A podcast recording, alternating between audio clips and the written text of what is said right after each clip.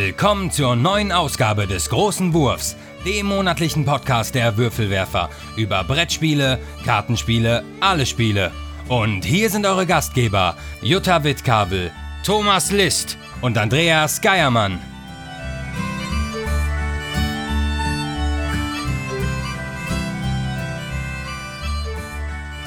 Herzlich willkommen bei den Würfelwerfern. Hallo, liebe HörerInnen, wir sind wieder da.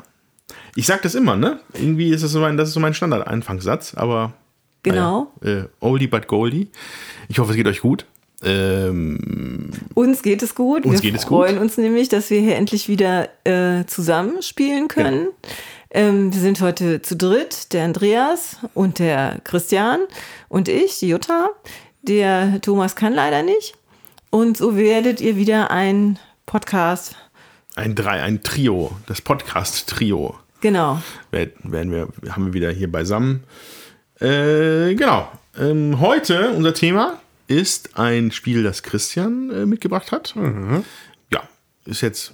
Wie, wie, wie alt ist das? Weiß ich gar nicht. Ja, Zwei- das zwei ist von Jahre? zwei- 2019 ist es, glaube ich, erschienen oder zumindest in Deutschland, glaube ich, erschienen. Ja. Ähm, genau könnte ich es aber auch nicht sagen. Genau. Also Immer noch ein Thema, auch wenn es jetzt nicht mehr das, äh, das top-neuest aktuelle ist, aber es geht um Wasserkraft, das äh, bei Feuerland erschienen ist. Und äh, genau, das ist ein ordentlicher Brainburner, wenn ich es mal so nennen darf. Ich habe es einmal schon mal mit Christian gespielt. Christian hat schon ein, ein, noch ein, einige Mal mehr gespielt. Jutta spielt es heute zum ersten Mal. Genau. Und das wollen wir uns anschauen und euch davon berichten. Äh, ein richtiger Euroklopper. So ist das, genau. Ja. Müsste ja eigentlich dann gut sein für Jutta. Ja, ich freue mich auch drauf. Und Ich muss sagen, ich habe mir die Regel vorher schon mal angeschaut, damit wir hier nicht ganz so viel Zeit im Regelstudium verbringen müssen. Und das ist dann auch ganz schön. Ich bin da auch sehr dankbar, weil die Regeln dann durchaus komplex sind und ich es halt auch nur zweimal spielen konnte und das macht es dann mit dem Erklären sicherlich auch ein bisschen einfacher. Jo, genau. Das äh, äh, wird auf jeden Fall gut. Ähm, bin gespannt, wie Jutta das Spiel findet. Wir sprechen später davon. Ähm, natürlich gibt es gleich unsere übliche Gespielsektion.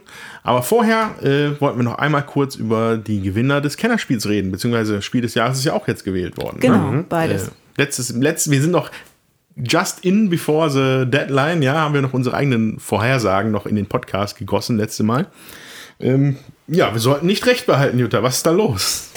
Ja, also doch mit einem haben wir recht behalten. Wir haben ja gesagt, Mikro Makro wird das Spiel des Jahres. Das äh, hat auch das tatsächlich gebracht und gemacht. Das finde ich auch super und ich hoffe, die gewinnen auch noch den Preis Innovatives Spiel. Obwohl ich weiß gar nicht, ob der dies Jahr überhaupt ausgelobt worden ist. Und äh, ja, das andere hat gewonnen Paleo. Ähm, Zur Begeisterung einer Person an diesem Tisch. genau. Ja, also Wobei wir fanden, wobei es ist ja, ich, ich hatte es auch rausgetwittert, als es äh, bekannt geworden ist bei, bei Würfelwerfer Twitter. Ähm, dass das würdige Gewinner aus einem äh, Feld nicht weniger würdiger Nominierter waren. ne? Ja. da waren wir uns ja auch einig, Genau. dass halt alle Nominierten halt äh, da den Titel durchaus verdient hätten. Ja.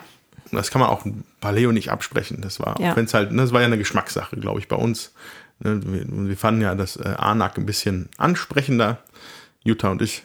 Aber Paleo hat's gemacht und zu Recht.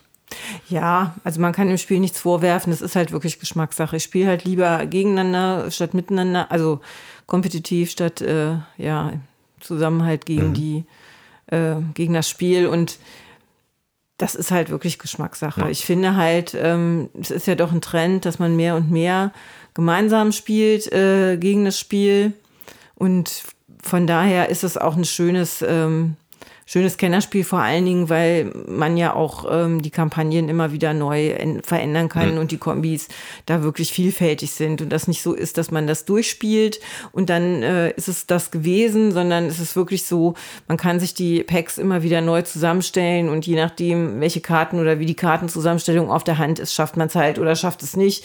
Und das finde ich wirkt, also birgt ja auch immer wieder neuen Spielreiz dann. Ja, und genau passend dazu, wem dieser Spielreiz dann auch nicht äh, ausreichen sollte, der wird dann auch ab dem vierten Quartal, glaube ich, mit schon der ersten Erweiterung beglückt. Mhm, also gesehen. da ist auch irgendwas in der Pipeline. Ähm, eine Sache, die ich noch sagen wollte, also wir wollen das Spiel ja jetzt sicherlich nicht noch ein zweites Mal komplett beleuchten, aber wir hatten beim, äh, bei unserem ja, Review oder wie wir es besprochen hatten, äh, die Regeln ein Stück weit ja auch kritisiert, dass die nicht ganz eindeutig sind oder nicht so intuitiv geschrieben sind, dass der Einstieg erleichtert ist. Ähm, ich konnte jetzt im Nachgang dann aber erkennen, wenn man einen Spieler am, äh, am Tisch hat, der das Spiel schon gut kennt und auch schon äh, mal gespielt hat, dann ist es tatsächlich ganz einfach, die Spielregeln beizubringen. Also ich hatte es dann äh, geschafft, meiner Frau, meiner Tochter das Spiel beizubringen. Und das ging, wenn ich mich um das Setup gekümmert habe, den ganzen Aufbau, alle Sachen verteilt habe, wirklich wahnsinnig schnell. Und in fünf bis zehn Minuten waren die Regeln so weit erklärt, dass wir auch sofort starten konnten. Mhm. Und das fand ich halt sehr, sehr angenehm. Also das wollte ich noch hm. kurz lobend hinterher schießen, ja. wo wir halt die Regeln eben kritisiert haben. Weil die, die, die, die äh, unmittelbare Auswirkung des Podcasts äh, vom letzten Mal, zwei Tage später fährt der Christian nach Roskoten und kauft sich das Spiel. Ja. ja. Fand ich witzig. Das finde ich auch super. Aber jetzt möchte ich natürlich auch wissen, wie hat in deiner Familie das Spiel gefallen? Äh, es hat ihr super gefallen. Also die ähm, ersten beiden Szenarien haben wir auch relativ einfach oder, oder problemlos geschafft. Äh, Im dritten sind wir dann gescheitert, aber das ist jetzt dann der Ansporn, das nochmal zu schaffen. Äh, zumindest bei mir. Also die achteinhalbjährige muss ich da dann noch ein bisschen eher oder fast neunjährige muss ich dann noch mehr motivieren, äh, zu sagen, Mensch, das gehört auch dazu, dass man es vielleicht nicht geschafft hat und dann jetzt einen anderen Weg versucht, äh, das nochmal anzutackeln. Ähm, aber was uns allen viel Spaß gemacht hat, ist die Tatsache, dass, was du auch gerade schon angesprochen hattest mit den Modulen, es sind dann wirklich unterschiedliche Szenarien. Die spielen sich anders, du hast andere Ziele. Klar, also hinter so einem Wald kann immer noch der gleiche Wolf erscheinen, den es auch eben halt in dem, in dem äh, Grundpack gibt. Ähm, aber die schaffen schon eben die Geschichten, die dahinter stecken, hinter den Modulen so zu transportieren, dass es alles neue Herausforderungen sind, andere Szenarien sich bieten. Äh, mal musst du Nahrung suchen, dann musst du dich gegen Kälte schützen, dann musst du Mammuts jagen. Also es sind ganz viele unterschiedliche äh, Dinge, die man da machen kann. Und das bringt auch Abwechslung rein und die drei Partien, die wir gemacht haben, die haben sich alle ganz unterschiedlich gespielt. Also wir würden es auf jeden Fall nochmal spielen ähm, und ich freue mich darauf. Ja, und das zeigt natürlich auch, dass das Spiel richtig gewählt worden ist. Es soll ja gerade für Familien sein, die über diese Grundsachen halt so ein bisschen rausgehen, die ein bisschen anspruchsvollere Sachen eben möchten. Und da passt das natürlich auch. Ja, aber interessanter Punkt. Wie motiviert man ein Kind, eine, eine Koop-Kampagne nochmal zu probieren? Vor allem, wenn das gleiche Spiel nochmal ist, mit den gleichen Inhalten. Ja, das, ich bin noch nie so drüber nachgedacht, aber. ich auch nicht. Ich bin auch gespannt und äh, kann gerne berichten, wie, wie erfolgreich das war. Ja. Aber gut, also auch das gehört halt zum Spielen dazu. Gemeinsam äh, ein Spiel mhm. zu verlieren ist vielleicht ja auch ein Stück weit angenehmer, als wenn wir mhm. zu viert mhm. ein, ein nicht kooperatives Spiel spielen und die Erwachsenen vielleicht auf Platz 1, 2, 3 landen und das Kind dann auf 4. Das ist mhm. ja sicherlich auch ganz, ganz schwierig ja. ähm, und ist ein Lernprozess. Und wenn man dann gemeinsam scheitert und sagt, komm, gemeinsam versuchen wir das jetzt nochmal, ist das, glaube ich, auch eine ganz tolle Lektion. Teamwork, way Teamwork, to go. Genau. Ja. Ja, okay, cool. Dann äh, natürlich von unserer Seite nochmal Glückwunsch an die Gewinner. Ähm, das ist dann Paleo beim Kennerspiel von Peter Rustemeyer, erschienen bei Hans im Glück. Hans im Glück, genau. Äh, Micro Macro City, wo ich jetzt tatsächlich auf dem Schlauch stehe. Ja, das ist auf jeden Fall aus der Edition Spielwiese. Und der Autor, ähm, stehe ich jetzt auch auf dem Schlauch, ich weiß nämlich nicht mehr, wo es liegt. Wir gratulieren ihm trotzdem. Ja. Und äh, das Kinderspiel war äh, Dragonimomino. Dragomino. Ja, King Domino mit einem Drachen. Genau. Nicht gespielt, trotzdem Gratulation. Cool. Dann würde ich sagen, ähm, gehen wir jetzt über zu unserer Gespielsektion. Wir wollen ja alle fleißig auch die Wasserkraftwerke bauen gleich. Ja. Und deswegen hören wir uns auf der anderen Seite von dem hier.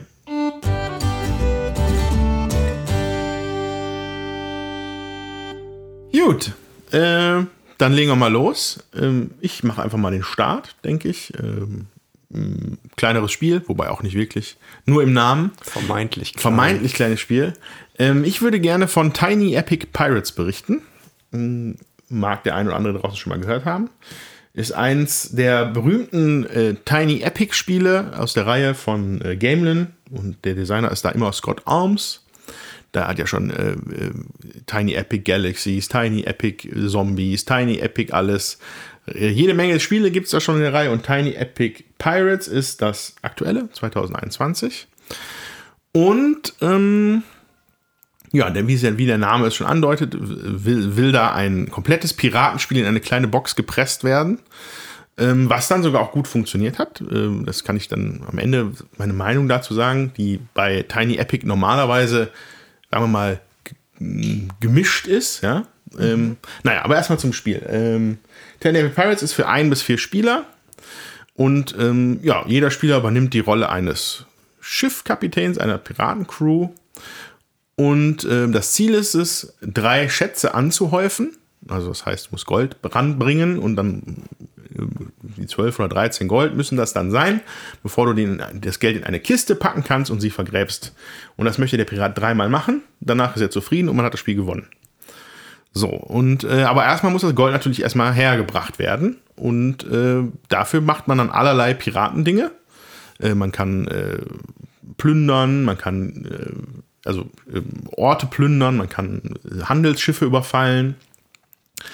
Man kann selber handeln, wenn man, es gibt verschiedene Waren in dem Spiel. Ich glaube, Kakao, Rum, äh, puh, Schießpulver. Hm, und noch ein viertes. Und noch ein viertes, glaube ich. Getreide? Nee, glaube ich nicht. Es war kein Getreide. Zucker. Ich glaube, es war Zucker. Äh, genau, also die, die kann man dann in Form von so kleinen Klötzchen bekommt man die dann, die, auf seinem, die man auf sein schönes Plastikschiffchen draufpackt. Da hat man drei Plätze für Ressourcen. Und wenn man dann zu dem entsprechenden Hafen schippert, kann man die dann auch gewinnbringend verkaufen. Das läuft nach so einem interessanten Mechanismus. Es gibt halt diese vier Waren und die sind in fünf, vier, drei und zwei Geldeinheiten eingeteilt. Und äh, wenn man eine Ware verkauft, äh, sortiert sich das durch. Das heißt, die, die Ware wird automatisch auf die niedrigste Preisstufe gesetzt und die anderen Waren werden dann teurer. Also das ist so ein kleiner Kreis, auf der, da, der da entsteht, der ganz interessant ist. Ähm, Genau, und äh, ich glaube, man wird auch noch verfolgt von, von, der, von der Navy, ja, das ist besonders gefährlich, die können einen, wenn die einen erwischen auf dem Spielplan, ähm, ist dann schnell Feierabend. Ähm, der Spielplan wird ausgelegt aus einer gewissen Menge Karten, also die sind so ein bisschen größer als, ja, so, ja, nicht Tarot Size, aber so grö etwas größere Karten. Ich glaube, glaub, das Spielfeld ist, ich schau mal kurz. Zwölf oder 16 Felder, also entweder 3x4 oder 4x4, glaube ich. Ich glaube 4x4 also wären das dann 16. Ähm, die werden halt zufällig aneinandergelegt, aber die passen halt immer. Die haben also nach oben, unten, links und rechts halt mhm. Ausgänge. Äh, sind, unterscheiden sich aber mit dem, was man da machen kann. Also da gibt es dann theoretisch die Orte zum Plündern oder die Handelsstätte zum Handeln oder äh, auch Piratenbuchten, in denen man sich verstecken kann vor der Navy.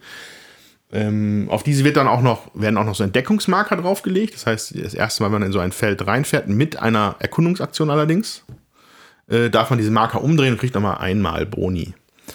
Ähm, und da sind wir nämlich schon bei den Aktionen. Das ist nämlich der Kern meiner Meinung nach des Spiels, der auch äh, das größte Interesse bei mir ausgelöst hat. Und zwar ähm, macht der jeder Pirat nicht einfach nur das, was er will, sondern er muss sich an eine gewisse Reihenfolge halten. Also man hat ein kleines Spielertableau, wo so ein, so ein, so ein, so wie so ein Kuchen, also ein Kreis ist da, der so Kuchenstücke hat. Oh, waren es vielleicht sechs, acht? Ich glaube, glaub, es waren sechs. Und ich glaube, visualisiert war es als so ein Steuerboard. Genau, das also war ein Steuerrad, Steuerrad. Genau, auf dem Spielboard. Und da werden zu Beginn der Partie zufällig äh, die Aktionen reingepuzzelt, die man machen kann. Also die Reihenfolge ist bei allen Piraten unterschiedlich. So, und dann gibt es die Aktion zum Beispiel, äh, dass man diese, diese Plättchen erkunden kann. Oder dass man verkaufen kann. Oder dass man Crew anheuert. Oder dass man plündern geht. Oder dass man andere Schiffe angreift. Das ist immer in diesem, in, in diesem Steuerrad ist es halt niedergelegt, diese Aktion, in unterschiedlicher Reihenfolge. Und man geht immer im Uhrzeigersinn durch dieses, diesen Kreis durch. Mhm. Und äh, das heißt, du kommst nicht, also du bist halt ein bisschen eingeschränkt, wann du welche ja. Aktionen machen kannst. Ne? Du musst es dir ein bisschen durchplanen. Es gibt ein bisschen Spielraum, weil du kannst, ähm, das jetzt im, ja, das ist wieder typisch Tiny Epic, ist es halt sehr mechanisch an manchen Stellen. Das ist da auch auf jeden Fall zu merken. Da wird es dann meines Erachtens auch meistens relativ schnell gronkelig bei den anderen Spielen. Bei dem geht's. Ähm, aber es gibt so kleine Crew-Männchen, die du unten hast, so kleine Miepelchen. Mhm. Davon hast du drei Stück.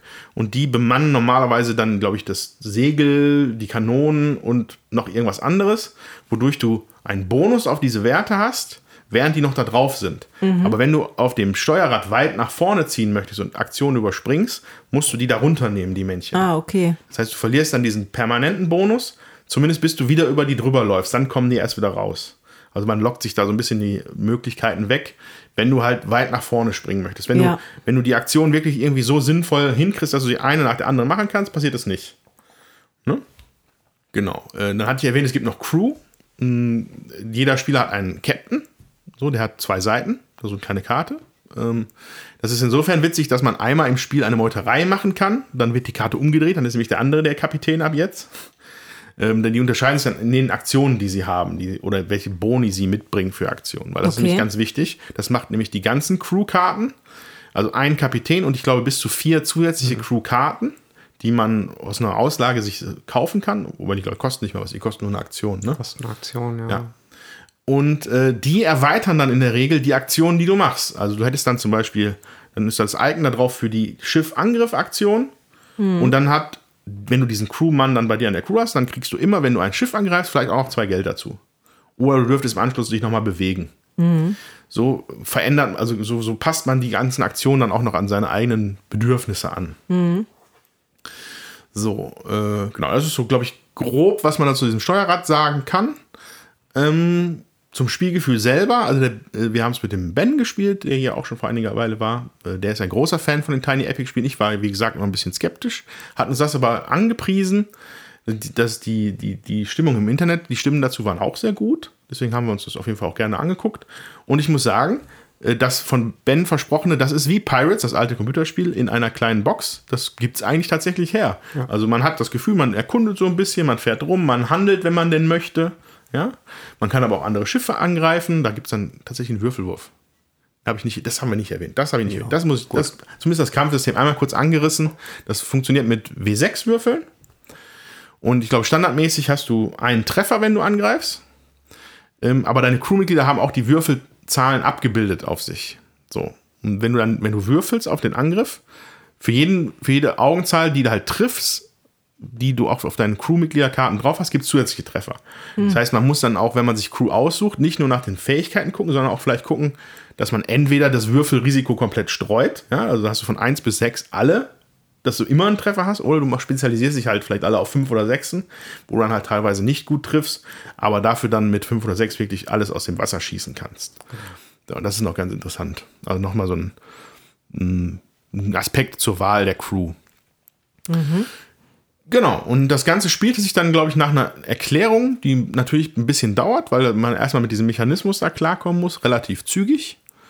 Ähm, und hat mir persönlich eigentlich viel Spaß gemacht. Hat für mich der, das beste Tiny Epic Spiel, was ich bisher gespielt habe. Ähm, und von daher würde ich es auf jeden Fall Leuten interessieren. Ich meine, die Tiny Epic Leute, die das, die werden sich sowieso kaufen, aber für Leute, die so ein das ist der Formfaktor, den kann man halt nicht unterschätzen. Das sind halt wirklich diese kleinen, flachen Kisten, die da so typisch für sind. Und da kommt aber ein komplettes Spiel raus, wo du dich richtig eine Stunde, anderthalb auch mit beschäftigen kannst. Wo du auch überlegst und wo du Taktiken machen kannst. Und ähm, insofern geht da an der Stelle das Konzept von Tiny Epic wieder wunderbar auf, meiner Meinung nach. Genau, also die Box ist halt durchaus tiny, das Spiel selber dann aber halt sehr epic. Ja. Ähm, man kann es locker mit in den Urlaub nehmen, man kann aber nicht erwarten, dass man das mal eben irgendwie auf dem Tisch ausbreitet und spielt oder am Material ist Strand dann schon mal relativ viel drin, ja. Genau, es ist zum einen ist es sehr, sehr viel Material, ähm, zum anderen sind es halt viele Plättchen, die man irgendwo hinlegt. Also windfest wird das beispielsweise nicht sein, da bin ich mir sehr sicher. Ähm, aber wenn man dieses Wissen hat und eben halt die kleine handliche Box erwartet, die aber trotzdem halt das ganze Spielerlebnis eines großen Brettspiels bringt, dann ist man hier, glaube ich, genau an der richtigen Stelle. Genau. Es gibt ja immer die üblichen Späße, dann die große Playmat, wo man die Sachen drauflegen könnte. Oder äh, Spielertableaus, wo man dann die anderen Spielertableaus reinmacht. Dann hat man ein großes Spielertableau. Okay. Ähm, da kann man dann natürlich äh, ein, ein tatsächliches richtiges Brettspiel. Ja, das ist ja. Das, ja, das sollte nicht so abwertend klingen, wie es jetzt geklungen hat. Das ist ein vollständiges Brettspiel, aber halt Ganz klar. vom Material her, dass es dann auch einen kompletten Tisch füllt. Äh, das ist so schon viel und dann gibt es dann halt noch die, bestimmt bei Kickstarter mitverkauft. Äh, ja, äh, Tiny Epic Pirates, der Autor ist Scott Arms, Gamelin Games ist der Verlag, wird, werdet ihr draußen sicherlich kennen. Eine Empfehlung meinerseits von jemandem, der die eigentlich nicht so gerne mag. Also gerade Tiny Epic Zombies fand ich zum Beispiel ziemlich gronkelig. Äh, winziges Weltall, Tiny Epic Galaxies oder wie es Universe, ich weiß gar nicht. Gefällt mir auch nicht so gut. Pirates passt. Hat sehr viel Spaß gemacht. Gutes Genau. Spiel. Gut. Dann der nächste. Ja, dann mache ich mal weiter. Ähm, ich habe gespielt Grand Austria Hotel von Simone Luciani und Virginio Gigli. Gigli. Ähm, ja, und ähm, das ist auch ein Worker-Placement-Spiel. Es geht darum, sein äh, Hotel mit Gästen zu bestücken. Das macht man halt in dem Spiel und ähm, dazu gibt es einen Würfelauswahlmechanismus. Ähm, pro, man hat ähm, pro Würfelzahl ähm, kann man unterschiedliche Sachen machen, nämlich ähm, bei eins produziert man Strudel oder Kaffee. Hm, das finde ich schon sehr österreichisch. Das finde ich schon sehr Wienermäßig. Produziert man äh, Rotwein oder Torte. Bei drei äh, richtet man Zimmer her. Bei vier darf man sich Geld nehmen oder zieht auf so einer Leiste, die ihm wichtig ist fürs Spiel, äh, Felder vor. Bei fünf darf man eine Karte ausspielen und sechs ist ein Joker. Und man muss halt versuchen, seine Zimmer mit Gästen zu befüllen und äh, Gäste darf man sich bevor jedem Zug, jedes Mal, bevor man am Zug ist, äh, aus so einer Auslage, da liegen bis zu fünf aus, darf man sich da einen runternehmen. Das kostet manchmal eben auch Geld. Und die Gäste äh, werden dann halt bedient und äh, wenn man die erfolgreich bedient hat, bringen die einem manchmal auch noch was. Und ähm, ja, sobald man Gast bedient hat, zieht er ins Zimmer ein und dann kann man das Zimmer umdrehen. Es liegen auch so Auftragskarten aus, immer drei Stück, ähm, die man äh, versuchen sollte eben zu erfüllen, um dann dadurch auch nochmal Siegpunkte zu kriegen. Und es gibt äh, so eine Leiste, die, ähm, das ist halt ganz interessant. In der ersten Runde muss man die bis zum bestimmten Punkt gespielt haben dann geht, dann gibt's dafür Siegpunkte und das, man geht dann halt drei Schritte zurück. Dann gibt zwei Runden weiter, äh, muss man die auch bespielt haben. Also man, man geht, ne, aber man muss weiter nach vorne gekommen sein, weil dann geht man fünf Schritte zurück. Mhm. Und in der letzten Runde würde man sieben Schritte zurückgehen. Und man bekommt manche Boni dann halt nicht, wenn man okay. und auf so einem bestimmten Feld halt gelandet ist. Oder muss auch sogar noch Strafe zahlen, wenn man äh, auf Null steht. So.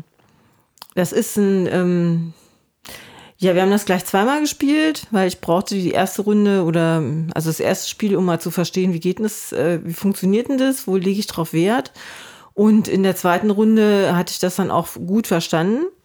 So, und die Spiele spielen sich, also spielt sich halt auch komplett unterschiedlich, weil ähm, die Auslage, die man hat, wo, wo man seine Gäste reinlegt, die kann man gleich oder auf der anderen Seite sind halt unterschiedliche Zimmer drauf, aber es kommen ja auch unterschiedliche Handkarten, die man hat, die man eben auch noch ausspielen kann, wofür man Siegbedingungen kriegt oder man kriegt äh, direkt ein paar Ressourcen oder äh, man kriegt jede Runde einen Kaffee oder so. Das äh, ist halt auch ähm, unterschiedlich, was für Karten habe ich da auf der Hand und es ist unterschiedlich, wie viel Würfel äh, liegen aus oder beziehungsweise was für Würfel liegen aus, welche Aktionen kann ich wie häufig machen. Weil wenn da zwei Würfel auf dem Board liegen, sag ich mal zwei Einsen, dann darf ich mir entweder zwei Strudel nehmen oder ein Strudel und ein ähm, Kaffee. Liegen da aber zum Beispiel drei Einsen, dürfte ich mir zwei Strudel und ein Kaffee nehmen. Liegen da vier Einsen, darf ich mich auch entscheiden. Nehme ich zum Beispiel vier Strudel oder nehme ich mir zwei Strudel und zwei Kaffee. Okay. Mhm. Ich darf halt nie, ähm, also diese zweite Ressource äh, muss halt immer äh, weniger oder gleich sein. So. Und ähm, ja, und dann hängt es halt auch von den Würfeln ab, die da sind und man versucht halt seine Strategien äh, möglichst den Auftragskarten eben anzupassen. Hat mir wirklich gut gefallen, also würde ich auf jeden Fall äh, nochmal mitspielen, wenn das auf den Tisch kommt. Das macht Spaß.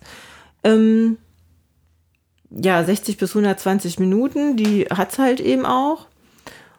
Was nur schade ist, ich habe jetzt äh, vorhin mal gegoogelt, ob es das irgendwo zu kaufen gibt und es gibt es nur noch bei eBay. Also Lookout hat da wohl noch mal eine Kickstarter-Edition äh, rausgebracht, letztes Jahr oder so.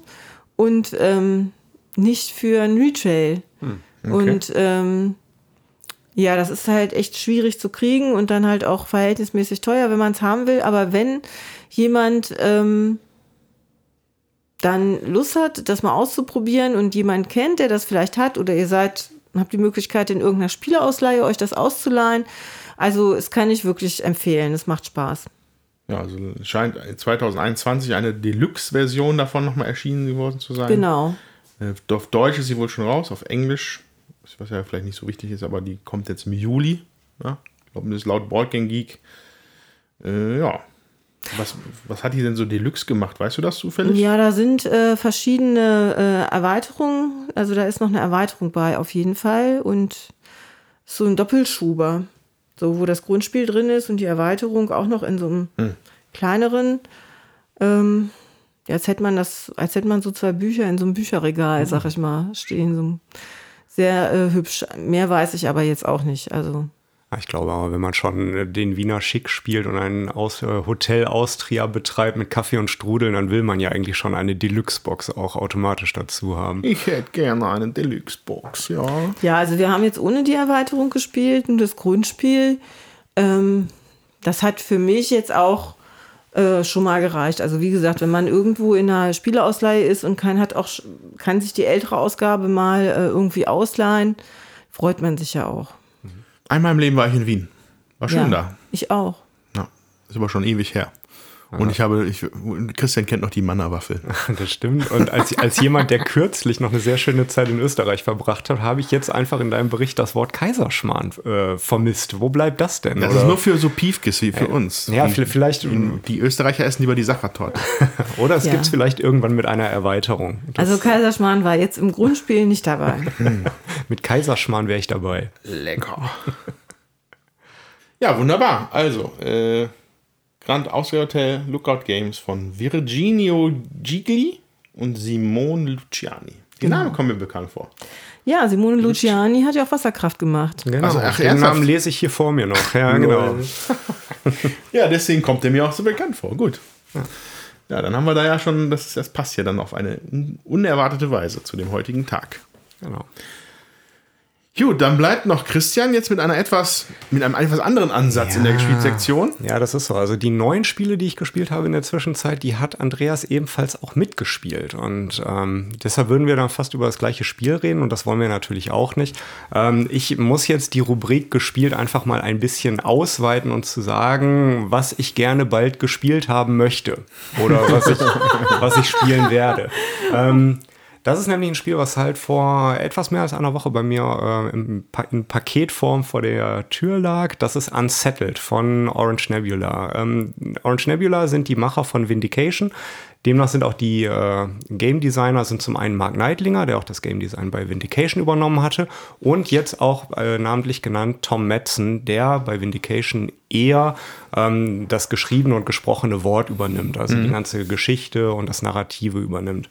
Ähm, Unsettled ist ein kooperatives und eben halt stark narratives ähm, Überlebens-Science-Fiction-Spiel ähm, was eben im Weltraum spielt und man gemeinsam, ich glaube, für ein bis vier Spieler oder zwei bis vier Spieler, da bin ich gerade unsicher. Zwei ähm, bis vier steht. Zwei bis vier Spieler, genau. Ähm, Community sagt aber auch eins bis vier. Ja, wahrscheinlich könnte man es spielen, dadurch, dass man, dass es eben halt ein kooperatives Ding ist ja. und sich halt auch ergänzt. Ähm, was passiert bei Unsettled? Bei Unsettled spielt man eben eine Weltraumcrew, die gestrandet ist. Das kennt man von der Story her sicherlich von vielen, vielen anderen Spielen. Ähm, Unsettled hat aber diesmal auch, selbst wenn es ein kooperatives Spiel ist, wie beispielsweise auch Nemesis oder ISS Vanguard, was nächstes Jahr, glaube ich, erscheinen wird, ähm, einen vielleicht noch mal ein bisschen auf die Spitze getriebenen kooperativen Ansatz. Denn Unsettled spielt in einer Welt oder in, in einer sehr feindseligen Welt. Also der Untertitel oder das ähm, das, was sich durch das ganze Spiel zieht, ist die Geschichte Space is hard, try not to die. Also im. Weltraum ist es halt anstrengend Im oder Weltraum hart. Im Weltraum hört dich niemand schreien. Versuch nicht zu sterben. Und ähm, die, die Entwickler haben auch in allen Videos vorm Spiel oder jetzt auch im, in den Gesprächen zum Spiel gesagt, ja, ihr werdet scheitern und ihr werdet einen fürchterlichen Weltraumtod sterben. Das kann also durchaus passieren. Man sollte also nicht erwarten, direkt das erste Spiel mit Pauken und Trompeten bei mir ja direkt die Augenbraue hoch. Gewinnen. Ähm, das verstehe ich. Aber lass mich noch kurz ein bisschen erklären, was noch da dran hängt. Vielleicht äh, nordet es das ein bisschen ein. Ähm, also es ist halt so, dass man eben halt auf verschiedenen Planeten strandet. Also es ist kein Kampagnenspiel, das ist es nicht, ähm, sondern es sind alles abgeschlossene Spielesessions, die, ich glaube, auch bis zu zwei Stunden in etwa dauern sollen. Da fehlen mir noch die Erfahrungswerte. Ähm, aber man spielt halt Wissenschaftler, also das, was nun mal der klassische Astronaut eigentlich mitbringt, halt eben so einen wissenschaftlichen Ansatz und es ist kein Weltraumkampfspiel, wie man es vielleicht von anderen Spielen kennt. Ähm, man landet also auf den Planeten und muss dort versuchen, verschiedene Überlebensziele zu schaffen. Also es ist so, dass es, äh, ich glaube, mittlerweile kann man insgesamt sechs verschiedene Planeten spielen. Jeder Planet hat drei Überlebens-Survival-Tasks, äh, also Überlebensaufgaben, von denen man eine spielt. Also man kann sagen, auf welchem Planet habe ich heute Lust, den zu spielen und möchte ich jetzt die Aufgabe A, B oder C schaffen. Und die haben halt verschiedene Voraussetzungen. Die funktionieren ähm, ähnlich wie man es vielleicht von Spielen wie Arkham Horror kennt, dass man eben halt die, die äh, Aufgaben hat, die über mehrere Seiten gehen und wie ein Buch das aufgeklappt. Das, äh, das, das Living Card Game. Ja. Das Living Card Game meine ich, genau, das Arkham Horror Living Card Game, ähm, was über verschiedene Seiten geht und wenn man den ersten Schritt geschafft hat, dann blättert man im Grunde genommen um und kriegt die andere Aufgabe und am Ende jeder Aufgabe muss man halt versuchen, dem Planet zu entfliehen und zurück zum Raumschiff zu kommen, dem Scarab, dem Skarabäus. Wie funktioniert das oder was macht man in seiner Runde? In seiner Runde hat man äh, drei Fokuswürfel, also Fokus ist also die primäre, ich will nicht sagen Ressource, das ist nicht ganz richtig, aber das, womit man halt arbeitet. Also man hat drei Würfel für die verschiedenen, äh, ja, für den Fokus, den man entweder auf Energie haben kann, auf äh, Aufmerksamkeit oder auf Wunder. Und auf den Würfeln sind halt die Zahlen. Wunder? Ja, Wunder ist äh, da einer dieser Fokuswerte. Also worauf fokussiere ich mich? Ähm, und was möchte ich halt genau sehen. Und das heißt, das heißt Wunder? Ja, es ist Wonder, Awareness und Energy, glaube ich. Kann aber auch. Also ich hoffe, dass ich jetzt keinen totalen Quatsch erzähle, aber ich bin okay. mir ziemlich sicher, dass Wunder ja, ich, eins ich, davon ich, ich wundere mich, äh, Wonder kann ja auch heißen so, so äh, ja nicht so Richtung, so Richtung Neugier oder so Erstaunen mhm. so. Ist egal. Ja, möglich. Also ja. ich werde nicht, wir werden wahrscheinlich nicht erfahren, wie es deutsch übersetzt wird, ja, weil ja, eine Lokalisierung nicht geplant ist. Ähm, aber im Englischen ist es mhm. halt eben Wonder, genau. Und auf diesen Würfeln sind halt eben drei Werte drauf. Einmal drei, zwei, eins und das letzte ist ein Zeitsymbol. Ähm, was steckt dahinter? Man hat halt nur eine begrenzte Anzahl dieser Aktionen, bevor die Zeit quasi ausläuft. Denn Zeit ist eine der ähm, ja, Dinge, gegen die man an der Stelle arbeitet, die man aber auch als Ressource nutzen kann. Und verschiedene Aktionen, die man machen kann, kosten einfach Zeit. Und man muss eben Zeit damit verbringen, um diese Aktion auszuführen und dadurch ticken die Würfel runter. Wenn man aber je nachdem, was für eine Aktion man ausführt und man das, den richtigen Fokus darauf verwendet, hat man vielleicht aber noch andere Boni, die dahinter stecken. Also wenn man jetzt beispielsweise ähm, äh, den Awareness-Fokus an der richtigen Stelle einsetzt, also die Aufmerksamkeitsfokus an der richtigen Stelle einsetzt, dann hat man nicht nur die eigentliche Aktion, die dahinter steckt, sondern weil man so aufmerksam ist, hat man noch einen anderen Bonus dahinter. Also man muss genau zielen, welchen meiner Fokus ich jetzt, äh, welchen Fokus ich jetzt worauf einsetze. Es gibt viele Aktionen, um diesen Planeten zu erkunden. Das funktioniert ähnlich wie bei einem Spiel wie Seventh Continent beispielsweise.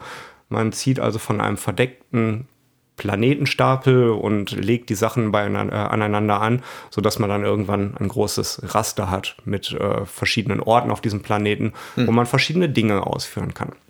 So, was ich vorhin sagte, warum dieser kooperative Gedanke bei dem Spiel ein bisschen auf die Spitze getrieben ist. Denn eigentlich beschränkt es sich auf diese drei Fokuseinsetzungen. Eine davon muss immer ausruhen sein, sodass der Wert erhöht wird. Also effektiv hat man da sogar nur zwei Aktionen. Aber man kann oftmals andere Leute unterstützen in dem, was sie tun. Wenn man eben halt selber halt eine Unterstützungsaktion hat, die kann man dann noch ergänzend hinzufügen. Und das Timing an der Stelle ist auch bewusst so aufgeweicht, dass man jede Aktion, die man macht, unterbrechen kann durch eine Hilfsaktion von jemand anderem, der dabei ist. Das ist wahrscheinlich auch der Grund, warum es auch zumindest laut Internet für einen Spieler möglich ist, weil man es halt selber takten kann und Aktionen halt ausführen kann und sich da unterstützt. Das ist also für Menschen, die halt einen äh, Gesetzestexten Regel, äh, also gesetzeskonformen Regeltext verlangen wollen, mit klaren Timing-Abläufen, wann passiert was, ist das wahrscheinlich ein absoluter Albtraum. Ähm, also für dich. Nee, ganz und gar nicht, weil auch das haben die tatsächlich mit der Regel eigentlich abgedeckt. Also im Heft selber ähm, wird sehr viel Fokus drauf gelegt, dass es einfach spielbar ist. Dass man direkt loslegt und an einer Stelle steht, so, jetzt weißt du alles, was du machen musst, leg los, try not to die. Ähm, aber halt für die Leute, die sich wirklich für die Regeln interessieren, könnte man weiterlesen, äh, weiterlesen mit ganz, ganz vielen verschiedenen Warnungen auch an der Stelle. Was sie aber mit da reingebracht haben, sind ähm, zwei ganz besondere Regeln, die ich ganz, ganz interessant finde. Das eine ist die, dass eben halt äh, ein kreativer Weg, halt ein Problem zu lösen, ähm, dass der immer regelkonform ist, ganz verkürzt gesagt. Also wenn man unsicher ist, ob die Regeln hergeben, die und die Aktion zu machen, dann soll man einfach sagen, ja, das ist möglich. Und es einfach akzeptieren, dass auch kreative Wege ähm, vielleicht nicht 100% in Ordnung sind, sondern dass man das halt jetzt einfach so spielt. Das Spiel ist halt schon schwer genug. Das okay. ist die Aufforderung, die dahinter ist. Und die andere, das ist noch eine ganz interessante Regel, die ich wirklich ausdrucken und in groß äh, an die Wand hängen würde. Ähm, das ist die Regel, dass wenn man an irgendeiner Stelle unsicher ist, ob die Regeln das hergeben, dann soll man jetzt nicht stundenlang mit Regellesen verbringen, sondern einfach die Entscheidung treffen, die für alle Beteiligten am sinnvollsten erscheinen und dann einfach weitermachen. Das ist halt hm. eben ähm, dieses diese Momente, wo ein Spiel, wo der Spielfluss unterbrochen ist, weil man eben halt sich mit, mit den Regeln auseinandersetzt, ähm, dass genau das verhindert wird. Und das finde ich was ganz Tolles, weil mich diese Momente eigentlich immer stören, äh, wenn wir spielen, weil der ganze Fluss, die ganze, also das ganze Momentum ist halt irgendwie raus und einer sitzt mit einem Heftchen da, zwei andere haben ein Smartphone in der Hand und gucken auf Boardgame Geek, ob das Problem schon mal vorgekommen ist. Und ähm, mir gefällt einfach der Gedanke zu sagen, komm, wir machen jetzt das intuitiv und wenn es dann halt falsch war, ja mein Gott, dann wissen wir es fürs nächste Mal halt besser. So.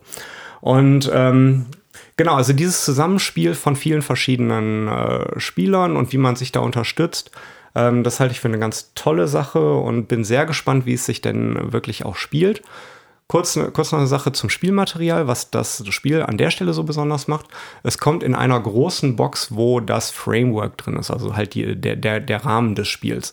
Alle Ressourcen, die man braucht und eben halt die Regeln, die Spielerboards und so weiter. All das ist in einer großen Kiste und dazu gibt es die Planetenboxen, die gibt es eigenständig. Das, das Kernspiel kommt mit zwei Boxen und es gibt noch bis zu vier weitere, die man halt über den Laden, oh äh, über den Online-Shop holen kann. Ja, es ist schon, es ist ein ordentliches Paket. Ähm, aber in diesem Framework ist eigentlich alles drin, was man braucht. Und es kommt, wie auch Vindication schon, ähm, komplett ausgestattet mit Game Trace Boxen. Also es ist tatsächlich spielfertig. Beim ersten Aufbau muss man natürlich ganz viele Marker aus Bröckeln aus Punchboards, also aus Pappe. Ähm, aber wenn die einmal da sind, dann bleiben die auch da und man kann das Spiel aufbauen in wenigen Minuten und abbauen, so dass es halt für das nächste Spiel direkt bereit ist. Also man holt da einfach diese Tableaus mit den verschiedenen Markern raus, legt sie hin und ist dann fast fertig mit den Rahmenbedingungen. Dann geht es dann an den Aufbau des konkreten Planeten, den man denn dann spielen will. Ist eine ganz interessante Herangehensweise, macht die Sache halt äh, auf, sodass man auch in Zukunft da noch viele Erweiterungen rausbringen kann. Wie gesagt, aktuell ist eine Lokalisierung noch nicht geplant, beziehungsweise ich hatte auf äh, Facebook auch mit den Entwicklern geschrieben.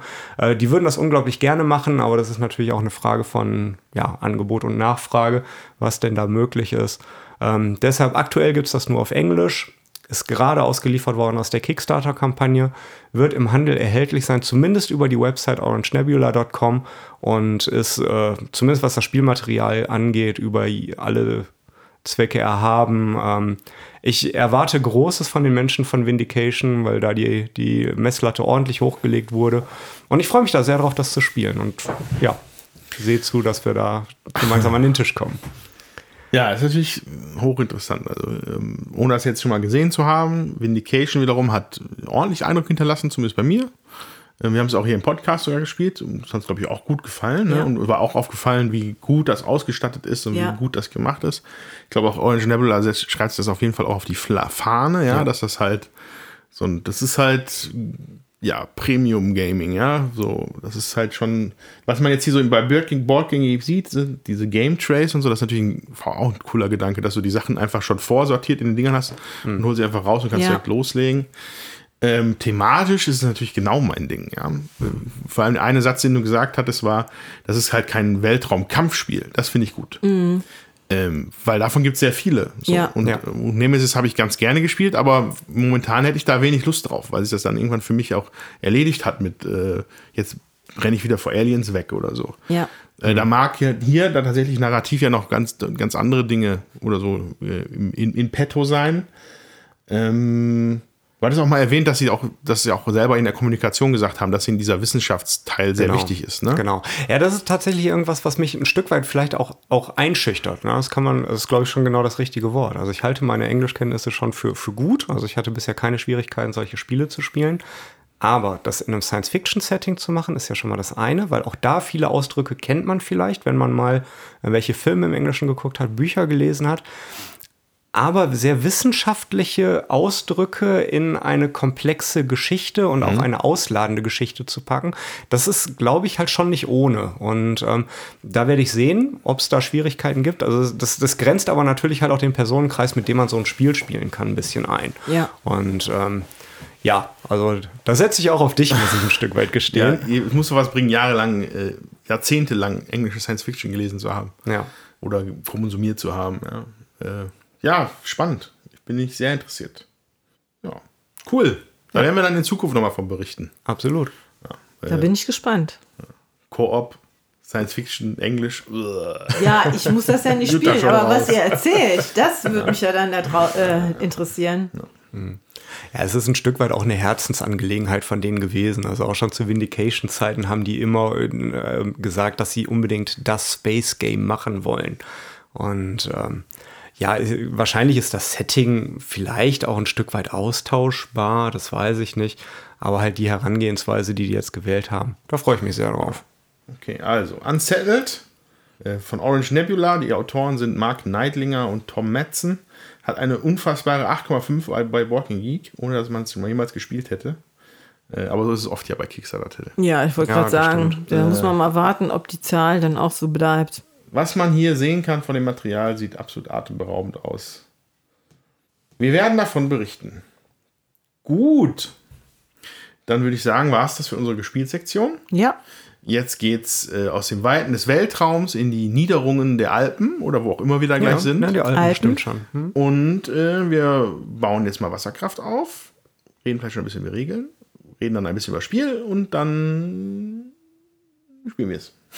Ja. Super, also bis später.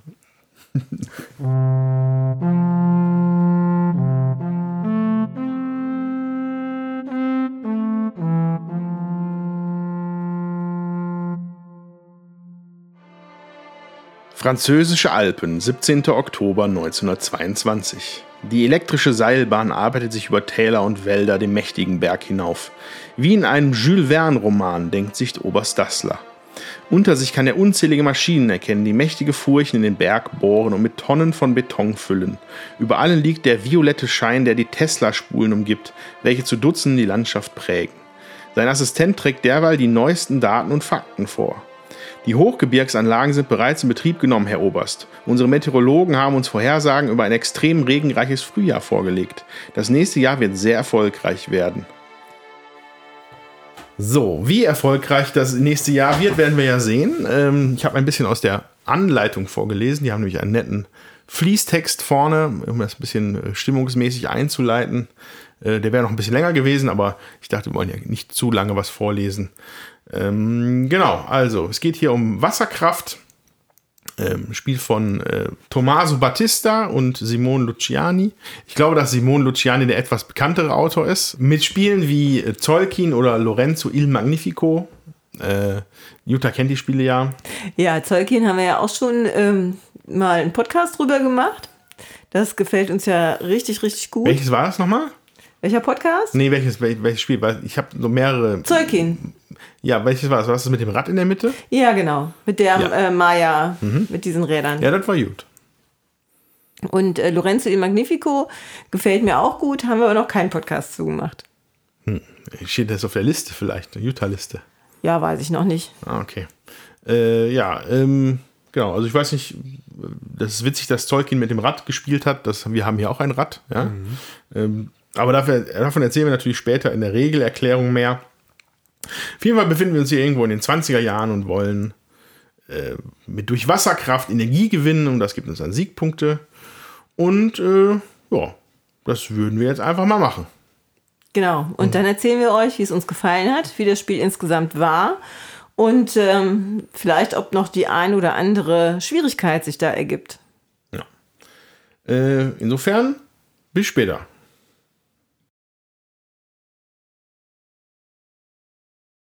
So, äh, wir sind wieder hier, wir sind wieder da aus unserem Ausflug von den, in, in die Alpen. Ja, ähm, ja, wir müssen alle noch mal ein bisschen durchatmen. Das war eine tatsächlich kuriose Partie gefühlt. Da werden wir noch ein bisschen viel später zu erzählen. Ähm, aber jetzt gilt erstmal noch ein bisschen das Spiel ein bisschen eingehender zu beschreiben. Also äh, Wasserkraft. Ähm, ja, ist ein, ein Arbeiterplatzierspiel, mh, aber hat noch eine ganze Menge mehr dabei. Ähm, und da müssen wir jetzt mal so auf die einzelnen Elemente mal eingehen und äh, unterbreche mich gerne, Christian, oder füge Dinge hinzu, wenn wir, wenn ich irgendwo vorbei galoppiere. Also, es sind mehrere Spielpläne. Mh, Der größte davon ist sicherlich der Hauptspielplan, wo die Wasserläufe zu sehen sind. Ähm, Es gibt vier Quellen in den Alpen und von denen laufen dann die Flüsse bergab. Und ähm, ja, das ist erstmal leer. Man- Es sind nur schon so Rohr, Rohrleitungen sind da schon eingezeichnet. Also es gibt mehrere Seen auf dem Weg ins Tal. Und an, und und an diesen Seen könnte man äh, theoretisch seine Staudämme halt äh, aufbauen, um darin Wasser aufzustauen, um sie dann mit Wasserpumpen wiederum, die man ebenfalls bauen muss, durch die vorher eingezeichneten Rohre in eine Energiestation, wie heißt das? Turbine? In ein Turbinenhaus. ein Turbinenhaus umzuleiten, um damit dann Strom zu generieren. Das ist so eine der Kernsachen in dem Spiel. Ist- Ich würde sogar von einer Art Schleifenartigen Mechanik reden, weil man das jede Runde neu machen muss. Also man muss jedes Mal schauen, dass man wieder neuen Strom produziert. Der rechnet sich nicht auf, sondern du musst es einfach schaffen, in jede Runde besser in deiner Stromerzeugung zu werden und stärker, um effektiv mitspielen zu können. Äh, wie sich das in den Punkten ausgestaltet, das erklären wir gleich, wenn wir über die Stromleiste sprechen. Ähm, genau, um den Spielplan herum ist so eine übliche Kramerleiste. Ähm, und zu Beginn des Spiels werden oben an den Quellen vier Plättchen zufällig hingelegt, die anzeigen, wie viel Wasser diese Quellen geben, zu welcher Runde. Ne, das, Spiel spielt, das Spiel spielt man über fünf Runden tatsächlich. Ähm, aber nur in den ersten vieren produzieren die Quellen Wasser. Ne, und die letzte ist dann nur noch so eine Abschlussrunde sozusagen. Ja, wohl auch nicht richtig. Ja, ne? gar nicht. Am Ende Ja. der vierten Runde läuft das Wasser nochmal, was man in Ja. der fünften Runde nutzen kann. Genau, genau. Also es ist immer einversetzt. Ne? Man legt am Anfang der Runde die Quellwasser schon mal oben drauf und am Ende der Runde oder zu Beginn der nächsten Runde, regeltechnisch weiß ich jetzt gerade nicht, auf jeden Fall fängt es an zu fließen. Ja. So, das, ähm, die Fließmechanik ist da auch sehr interessant. Also äh, in den Quellen kommen mal zwei, mal ein oder ein einziges Mal sogar auch drei Tropfen an. So, also drei Wassereinheiten, die, wenn da nichts im Weg steht, einfach komplett durchlaufen, dann sind sie weg. Hat man einen Staudamm, der hat man eine Grundfeste eines Staudamms dahingestellt, würde sich eine Wassereinheit da einfangen und da würde da stehen bleiben, während der Rest darüber weiterhin wegfließt und dann eventuell an tieferen Talsperren halt aufgefangen wird. Oder wenn man halt seinen eigenen Damm noch mit Erweiterung ausbaut, könnte man sogar bis zu drei Wassereinheiten selber auffangen. Schon früher im Fluss. Genau. So, ähm, an den Seen ist auch grundsätzlich immer dann schon, sind die Plätze, Plätze definiert für die Pumpen. Ich glaube, das ist immer so, dass sie, äh, ja, du hast, es ist, standardmäßig ist um jeden See sind zwei Bauplätze für Dämme und zwei Bauplätze für Pumpen, wenn mich nicht alles täuscht. Ja. Ähm, das mit den, für die, für die Turbinenhäuser ist es ein bisschen anders, aber da ist es immer gleich. Ähm, und man, man kann sehen von den Plätzen, von den Feldern, wo man die Pumpen hinbauen würde, wo das Wasser dann hingepumpt wird. Weil das ist nämlich auch ganz interessant, weil es dann eventuell den Flusslauf wechselt. Ähm, Man, man könnte zum Beispiel am eigenen Staudamm äh, zwei Wassereinheiten abpumpen und die laufen dann in, in die, die, das ist dann nicht weg, das Wasser, sondern es kommt da, wo dein Pumphäuschen steht, am Ende der Röhre, fließt es auch wieder in, in den Wasserkreislauf ein und ähm, das ermöglicht natürlich dann so, dass man, wenn man schlau baut, dass man sich halt selber das Wasser wieder in, die eigenen, in den eigenen Staudamm spült. Ähm, zumal man, glaube ich, sogar auch ein bisschen bergauf pumpen kann, wenn man denn möchte. also manche, manche Verbindungen geben das her. Äh, genau, also Bauen dieser, der, dieser St Sta- Staudämme und der Pumpenhäuser und der Röhren, das ist unterschiedlich teuer. Das fängt relativ günstig an. Ähm, also die, die Währungen sind Hydra, das ist Geld. Es sind äh, ähm, Betonmischer und Schaufi, was? Bagger, Bagger und Betonmischer. Genau, und die muss man halt einsetzen. Dazu gleich auf jeden Fall auch noch mal mehr. Ähm, aber man kann auf jeden Fall sagen, je höher man am Fluss baut, also je näher man an der Quelle bauen möchte, desto teurer wird das. Und außerdem, je länger die Röhren sind, die du benutzt, was mehr Energie gibt, weil dann wahrscheinlich mehr Schwung oder weil die mehr Wasser pumpen. Ne? Auf jeden Fall, äh, je höher, je länger diese Röhren sind, desto teurer ist auch der Bau der Röhre. Ähm, die, der, der Preis der Turbinenhäuser ist allein abhängig davon, wie viele man schon gebaut hat. Das ist egal. Also das kommt dann nicht drauf an, wo auf der Karte das im Endeffekt ist. Mit der Einschränkung, es gibt viele Baufelder haben auch noch eine, sind rot ein, einmarkiert, da, müsst, da kann man auch drauf bauen, man muss allerdings drei Geld extra abgeben. So, genau. Das soweit zum Hauptspielplan. Haben wir das alles erschließend halbwegs? Ich glaube schon. So. Genau, dann können wir noch über das über die Worker Placement, den, über den Worker Placement Bereich reden. Da jeder Spieler hat äh, 16 Mannequins, kann das sein oder 12? Nee, 12. Ich habe ne? keine Ahnung, gezählt habe ich die tatsächlich nie, nur glaube, irgendwann 12. waren sie dann alle Ich glaube, es, eingesetzt. ich glaube, es sind zwölf. Ich glaube, jeder hat zwölf so kleine Miepelchen als Arbeiter. Und die verteilt man dann fleißig auf Worker Placement Feldern. Maßgeblich wichtig ist da die Pumpensteuerung oder Wassersteuerung.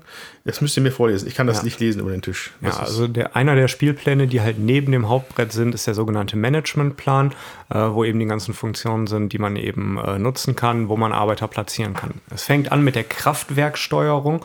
Ähm, das, ist, das sind die Arbeiterfelder, wo man Leute draufsetzen kann, um dann mit dem Wasser, was man irgendwo angestaut hat, äh, Strom zu generieren. Wie das genau funktioniert, sagen wir dann nachher.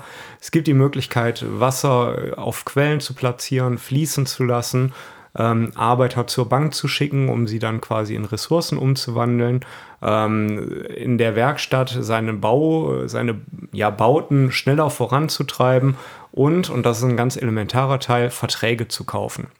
Beim Spiel geht es halt darum, dass man mit der Energie, die man gewinnt, auch Verträge erfüllen kann. Also je nachdem, wie viel Energie man produziert hat, kann man höherwertige Verträge erfüllen und bekommt dafür ganz unterschiedliche Boni. Das können Bauwerke sein, das können irgendwelche Fortschritte sein, ganz einfach auch äh, Siegpunkte sein oder auch äh, Geld beziehungsweise Hydro heißen sie, ähm, um damit halt ja halt die die weiteren Züge halt ein bisschen zu strukturieren. Genau. Genau, und äh, Felder für die Arbeiter, Platzierfunktion findet man auch im eigenen Spielplan. Die Spieler, Spieler haben auch eigene Spielpläne.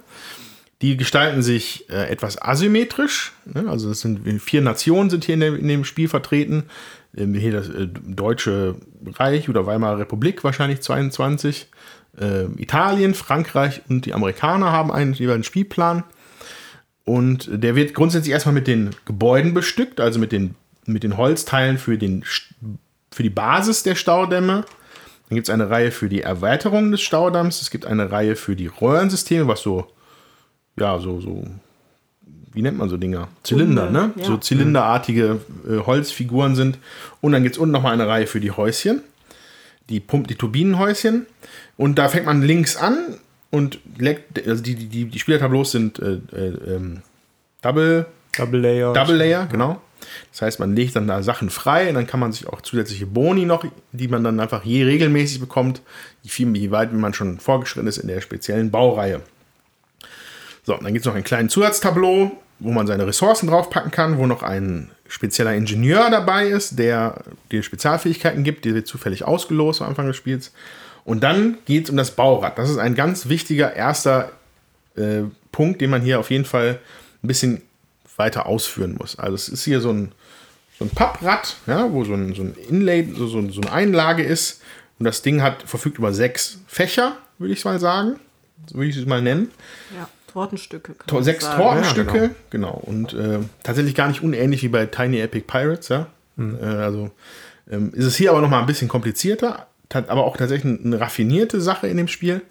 Wenn man eine Aktion macht, ach so, die Aktion haben wir noch gar nicht erwähnt. Ja gut, also vielleicht macht man das nach zuerst nochmal. Also die Spieler haben standardmäßig halt Aktionen, um Gebäude zu bauen. So, wenn mich nicht alles täuscht, ist es nichts anderes als das, ne? Ja, Man kann bauen. Davon gibt es, also man kann entweder eine Röhre bauen, man kann entweder einen Basisstaudamm bauen, man kann eine Erweiterung bauen oder ein Pumpenhäuschen. Möchte man das tun? Das sind dann so kleine Pappstücke, die man halt auch in diese Fächer reintun kann auf dem Rad.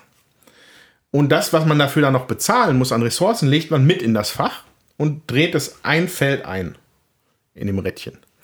Das heißt, wenn du Ressourcen committest, um was zu bauen, sind die nicht weg, aber die Bauarbeiter sind natürlich erstmal beschäftigt, beziehungsweise die Bagger müssen erstmal äh, die ganze Arbeit verrichten. Und das heißt, es kann bis zu sechs Aktionen dauern, bis es wieder kommt, bis du die Sachen wieder freilegst, oder? Also eins, zwei, Ja, drei, in der vier, sechsten fünf, wieder da. Ja, dann, ne, weil es dann irgendwann einmal sich im Kreis gedreht und dann kannst du sie oben wieder rausnehmen. Und ähm, das ist ein schwer einzuschätzender takt taktischer Faktor, wie ich finde, in dieser Partie ist es deutlich dargestellt, weil wir da vielleicht ein bisschen, na, ein bisschen blauäugig rangegangen sind. Da spielen wir auf jeden Fall im Fazit drüber. Jedenfalls kann man sich da die Ressourcen schon gerecht langfristig mit blocken, wenn man da nicht aufpasst. Ja. Es gibt noch Worker-Placement-Felder, wo man das Ding dann auch noch so, äh, wie, wie, das, wie das Uhrwerk weiterdrehen kann. Ähm, Das ist relativ kostspielig und kostet auch Worker, aber es ist halt auch eine Aktion oder ein Bonus, den man bekommen kann, dass das Rad einfach von alleine weiterdreht, ohne dass man eine Aktion macht. Genau. Ähm, man kann auch zusätzliche Aktionen kaufen für dieses, also diese Aktionsplättchen, neben den vier Basisbausachen. Das ist einem auch, glaube ich, sehr angeraten. Es gibt ein Technologietableau, Tableau, das nennt sich Patentamt. Patentamt. Ähm, da werden ähm, drei Qualitätsstufen, würde ich sie mal nennen, von solchen Plättchen ausgelegt. Wobei ist die Frage, ob es das halt ist, ne? weil die kosten alle gleich viel. Ja, die werden aber halt nach hinten raus auch ein Stück weit stärker. ja. Also das, das halt schon. Ähm, Im Aufbau wird für die erste Partie auch empfohlen, dieses Patentamt komplett wegzulassen. Ach so. Ähm, wir haben es jetzt mit reingenommen. Okay, ja, okay. Also ich würde es ungern missen, weil Ja. man dann nämlich de- deutlich verbesserte Aktionen bekommen kann. Ja. Äh, Also ein, eine, die ich zum Beispiel hatte, war, dass man ein Gebäude seiner Wahl bauen darf mit dieser Aktion. Ähm, da aber, auch, wenn es dann auf eins von diesen Straffeldern, nenne ich sie mal, diese, die rot markierten Felder, wo man Geld bezahlen müsste, äh, wenn man da drauf baut, fällt dieser Malus weg. So, also erheblich bessere Aktion. Oder dass ich die Möglichkeit hatte, äh, Möglichkeit hatte, die Rohrsysteme zu bauen und sie anstatt mit äh, Betonmischern, nee, mit Baggern zu bezahlen, konnte ich einfach mit Geld bezahlen. Ja. Das Geld habe ich dann leider nicht wiederbekommen, das ist nicht auf dem Karussell mitgefahren, aber, äh, ja, aber ne, also da ist da sehr viel Variabil Variabilität drin, die man sich auch wirklich äh, zu eigen machen muss, um gut irgendwie voranzukommen. Ja.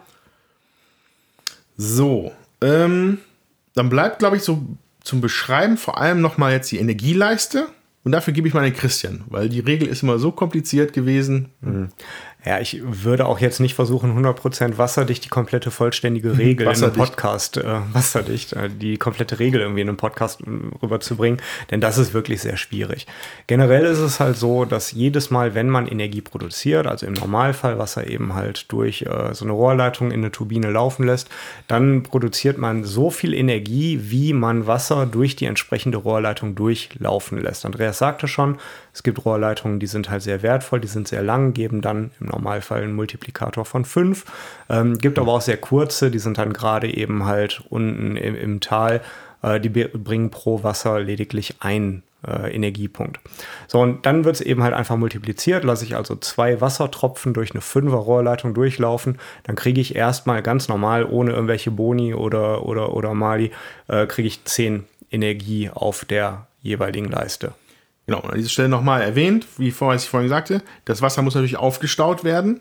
Ne? Sonst läuft es einfach durch. Das heißt, man müsste für zwei Wassertropfen, müsste man auch schon einen erweiterten Damm Genau. da gebaut haben. Ne? Sonst, Ja. sonst hat man nicht genug Wasser da zum Wegpumpen. Ja, richtig. So, und dann die Energie, die man produziert, geht man auf der Energieleiste dann voran. So, das fängt halt bei 0 an bei allen Spielern jede Runde äh, und geht hinten raus bis nach 30. Falls man es wirklich schafft, mehr als 30 Energie zu produzieren, fängt man einfach wieder vorne an äh, und es wird halt addiert. Ähm, die Energieleiste selber bringt verschiedene Effekte mit sich. Zum einen ist die in verschiedene Rubriken eingeteilt mit äh, ja, Siegpunktbedingungen oder Wertungen, die am Ende der jeweiligen Runden stattfinden.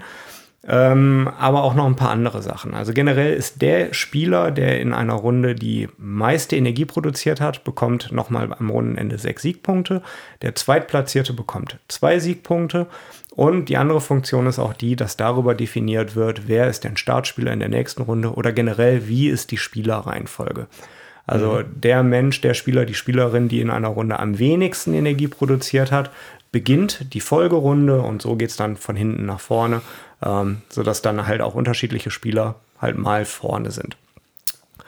Ähm, ein anderer Effekt ist, wenn man bestimmte, ich sag mal, Meilensteine erreicht hat, bekommt man auch äh, Geld am Ende der Runde, äh, je nachdem, wie weit man vorangeschritten ist. Das kann halt im, im, im höchsten Fall, ich glaube, acht Geld sein, wenn man ganz hinten bei den äh, 29 bzw. 30 Energie angelangt ist. Und ähm, selbst wenn man gar keine Energie in einer Runde produziert, kriegt man auf jeden Fall immer noch Geld, nämlich drei Hydro, ähm, gibt aber auch dann einen kleinen, ja, kleinen, äh, eine Strafe, indem man halt drei Siegpunkte wieder zurückgeht. So, ich sagte schon, dass die Energieleiste in verschiedene Rubriken eingeteilt ist, mit verschiedenen Wertungen, die in der jeweiligen Runde stattfinden. Das wird bei Spielbeginn, beim Spielaufbau zufällig halt ausgelost, was denn da jeweils gewertet wird. Das sind so mm, ganz, ja, also immer im Grunde genommen die gleichen Arten von Wertungen. Also man kriegt hier beispielsweise vier Siegpunkte für jede Grundmauer, die man gebaut hat, oder fünf Siegpunkte für jedes äh, Turbinenhäuschen, was man gebaut hat. Äh, solche Sachen alle.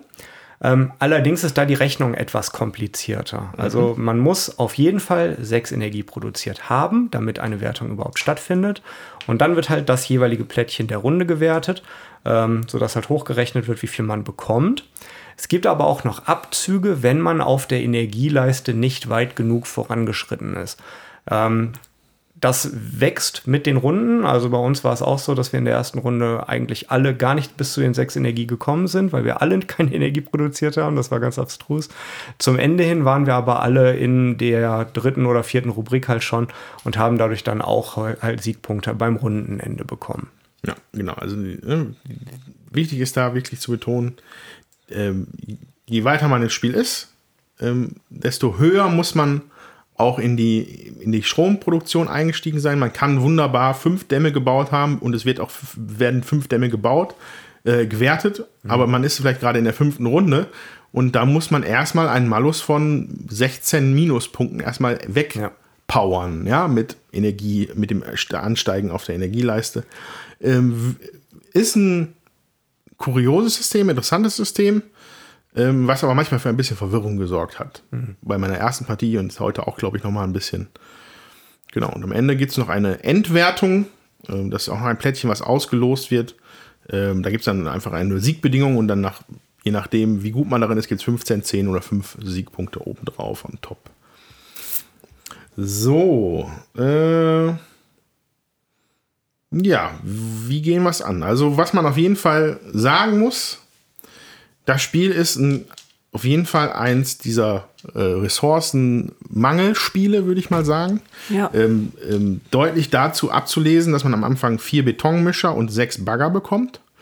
Und allein schon das Bauen einer langen Röhre wären allein schon zehn Bagger. Ja. Ja. So, und das, da wird man sich ja denken, ja, easy, ich hole mir halt die Bagger. Das ist aber wirklich gar nicht mal so einfach, weil ähm, der direkte Erwerb von einem Bagger oder einem Betonmischer über das Worker Placement ist extrem kostspielig und es ist immer nur einer. Genau. So, also da kommt man wirklich nicht gut auf den grünen Zweig und steht auch am Anfang erstmal ein bisschen ratlos da. Ähm, was sich dann irgendwann relativiert, je weit man auf dem Spielertableau nach vorne kommt, äh, also Gebäude gebaut hat und dann Sachen auf dem Spielertableau freilegt, kann man auch unter Umständen jede Runde noch zusätzlich, was habe ich hier sogar zwei, hätte ich hier bekommen können. Jutta hat das, glaube ich, sogar. Nee, ich habe das nicht. Aber was ich sagen wollte, ist, äh, wenn man Energie produziert und Aufträge erfüllt, kann es natürlich ah, ja, auch, auch, sein, dass man da einen entsprechenden Bonus bekommt mhm. und auch Bagger oder äh, ja.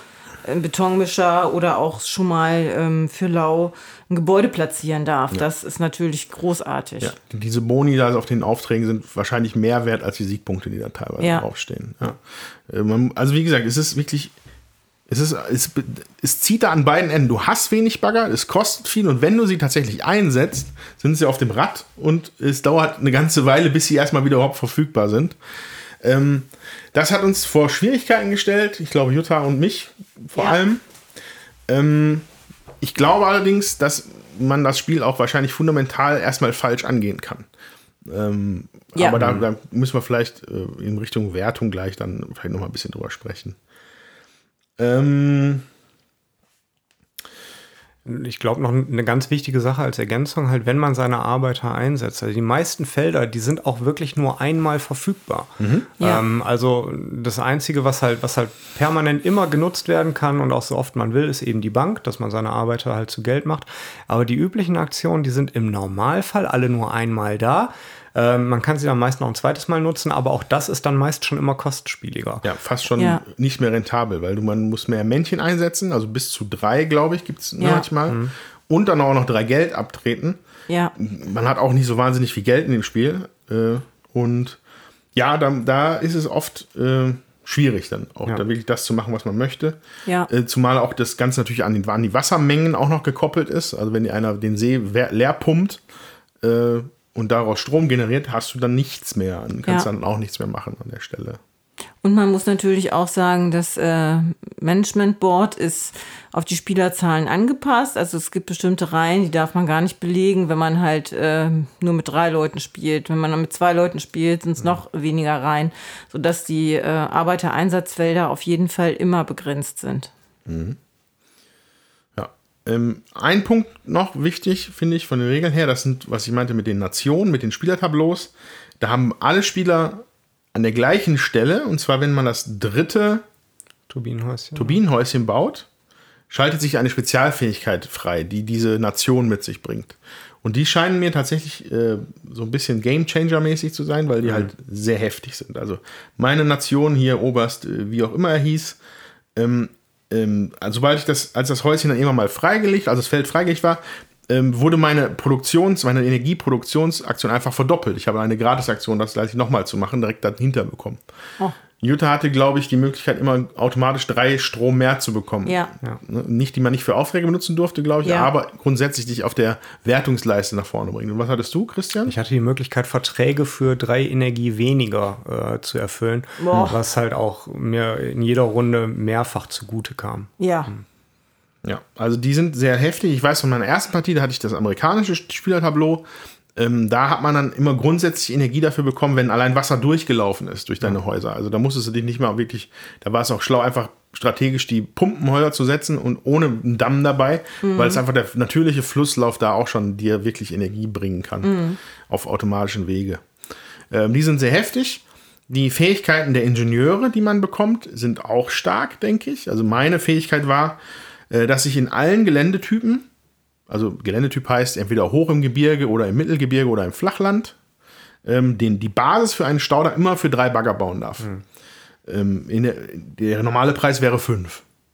Ja, Also das fand ich deutlich besser zu meiner äh, Fähigkeit, muss ich sagen. Ich hatte, dass ich äh, auch, wenn ich, ähm, ich, dass ich das auf vier äh, Tropfen erhöhen konnte. Also dass, wenn ich ganz ausgebaut habe, dass das Ding auch vier Tropfen hält oder man ein viertes oben drauf hätte setzen können. So genau habe ich es nicht verstanden, aber da bin ich gar nicht hingekommen. Und also da finde ich, was für weniger Geld zu bauen, das ist auf jeden Fall deutlich attraktiver. Was hattest du?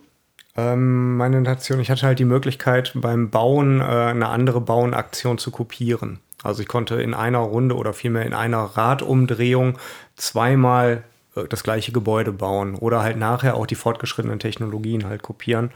Ähm, das war dann schon sehr stark, das mehrfach nutzen zu können. Ja. Also da ist meins, finde ich, das Schwächste dagegen. Und weil da musst du erstmal hinkommen, äh, das Ding so hoch zu bauen, dass dann da vier Tropfen hängen bleiben. Das, ähm, ja. Ja, also könnte man sicherlich diskutieren jetzt, äh, weil, also vielleicht muss man den Spielziel halt entsprechend anpassen, dass man halt nur einen hochbaut und dann da den maximalen Effekt. Wenn du vier Tropfen stauen kannst, kannst du wahrscheinlich davon ausgehen, dass der Rest von dem Fluss nichts mehr abbekommt. Weil das einfach eine, so viel, die Wassermenge ist ja gar nicht so hoch. Dann hat man natürlich noch die Herausforderung, das Wasser halt auch selber wegzupumpen. Ja? Ja, aber wenn du keinen Bonus hast beim Bauen, ja, dann musst du erstmal die ganzen Staustufen auch bauen. Also Das stimmt.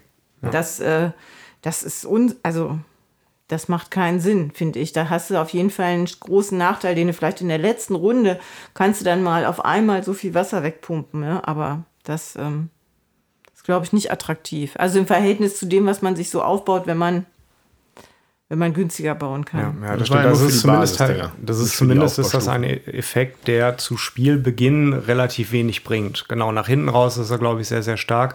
Ähm, aber um, um das vor- vorwegzunehmen, ich glaube, wir hatten ja eher das Problem, dass wir am Anfang nicht in die Gänge kamen. Ja. Aber ja. Genau, so. Und aus diesem Mischmasch von äh, äh, Nationsfähigkeit, äh, Spezialingenieur, zusätzlich gekauften Aktionen, ähm, entwickelt sich dann da eine gewisse Divergenz zwischen dem, was Spieler machen können oder wie sie es machen oder wie sie es gut machen oder wo sie hinwollen mit ihren Aktionen. Und das Ganze hat dann natürlich eine große taktische Tiefe, finde ich, was die, was die Sachen angeht. Da ist man schon sehr mit Knobeln beschäftigt. Man hat halt genug Zeit zu knobeln, bis die Ressourcen wieder überhaupt freigeschaltet sind. Das, das ist das eine, genau. Und die andere Sache ist natürlich die, ich glaube, wir haben noch gar nicht gesagt, was man denn wirklich im Einzelfall benötigt, um Energie zu gewinnen. Also, na, dass wir halt die verschiedenen äh, Bauwerke und Wasser benötigen, das, das hatten wir, glaube ich, schon gesagt. Aber was halt ganz wichtig ist, man kann nicht einfach Wasser, was da rumliegt, zu seine, für seine Zwecke nutzen. Äh, das Wasser muss halt gestaut sein und zwar, und das ist halt das Entscheidende, entweder vor einer eigenen Staumauer oder einer neutralen. Also beim Spielaufbau werden auch zufällig ein paar Staumauern oder Erhöhungen platziert, äh, wo sich schon Wasser befindet.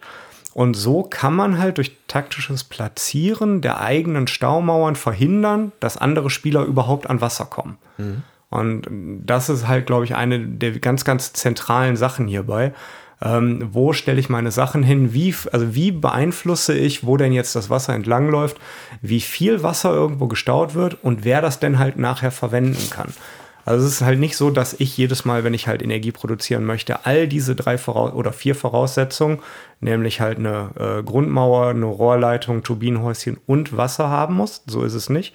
Ähm, was ich aber brauche, ist eben halt ein eigenes Turbinenhäuschen und vor einer meiner oder äh, neutralen Staumauer genutztes Wasser.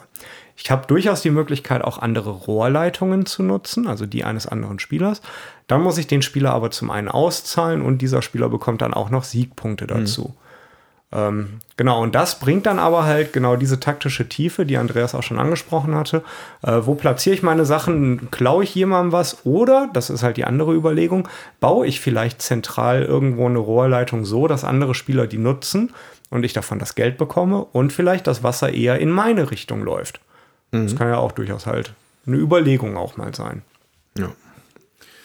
Genau. Ähm ich glaube, soweit zu den Regeln. Viel, viel, mehr müssen wir da, glaube ich, nicht erzählen. Jetzt geht es ein bisschen darum, ich erwähnte ja eingangs, dass es irgendwie eine kuriose Partie war. Und das kann ich jetzt erstmal aus meiner Sicht schildern.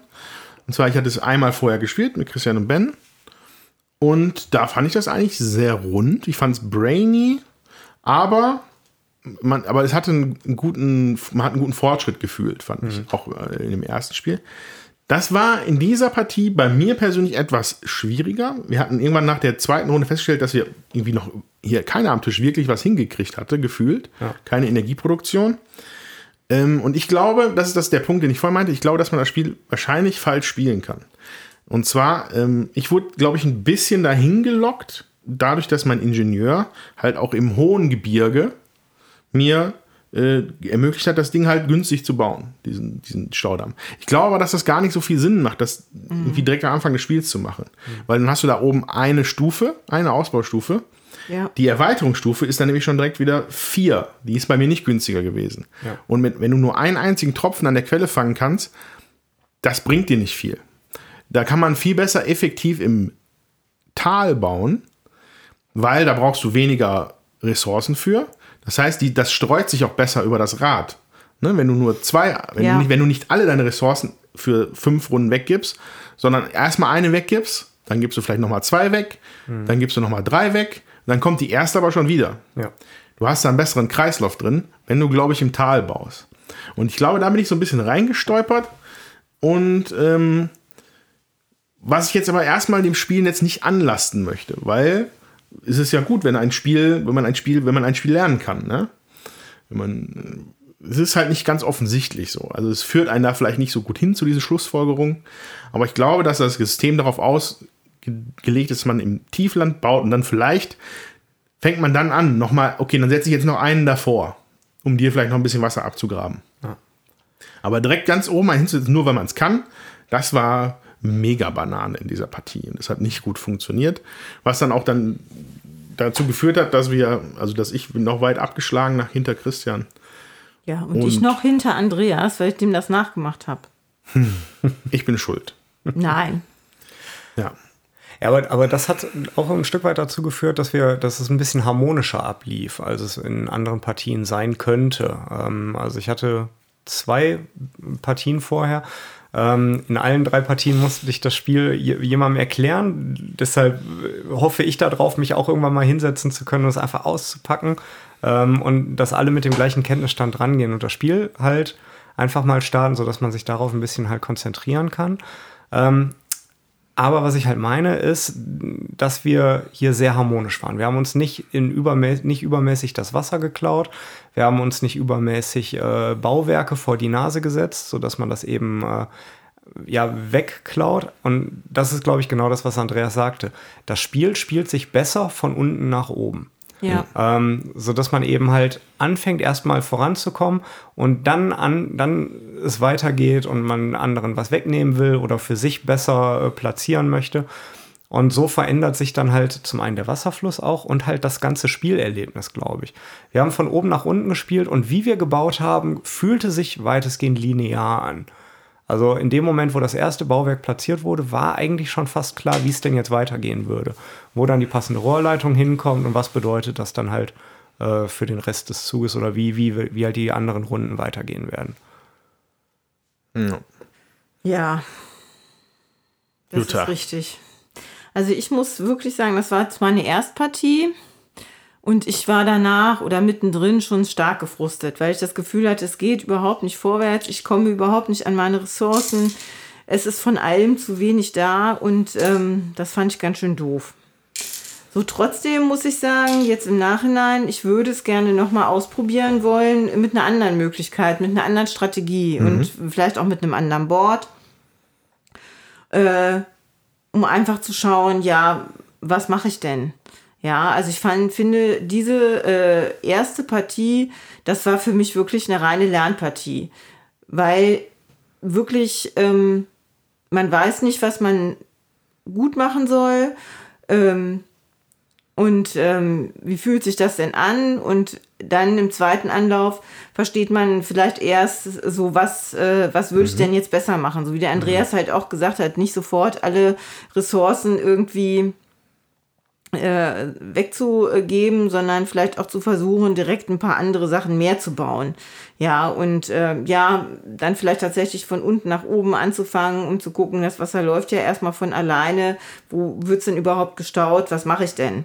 Ähm, das ist schon viel wert. Auch äh, finde ich, wenn man mehrfach gespielt hat, weiß man natürlich auch, welche Bonusplättchen einem vielleicht eher was bringen oder nicht. Ich meine, da, ich, ich spiele ja viel, so ganz ähm, unbefleckt bin ich da ja auch nicht.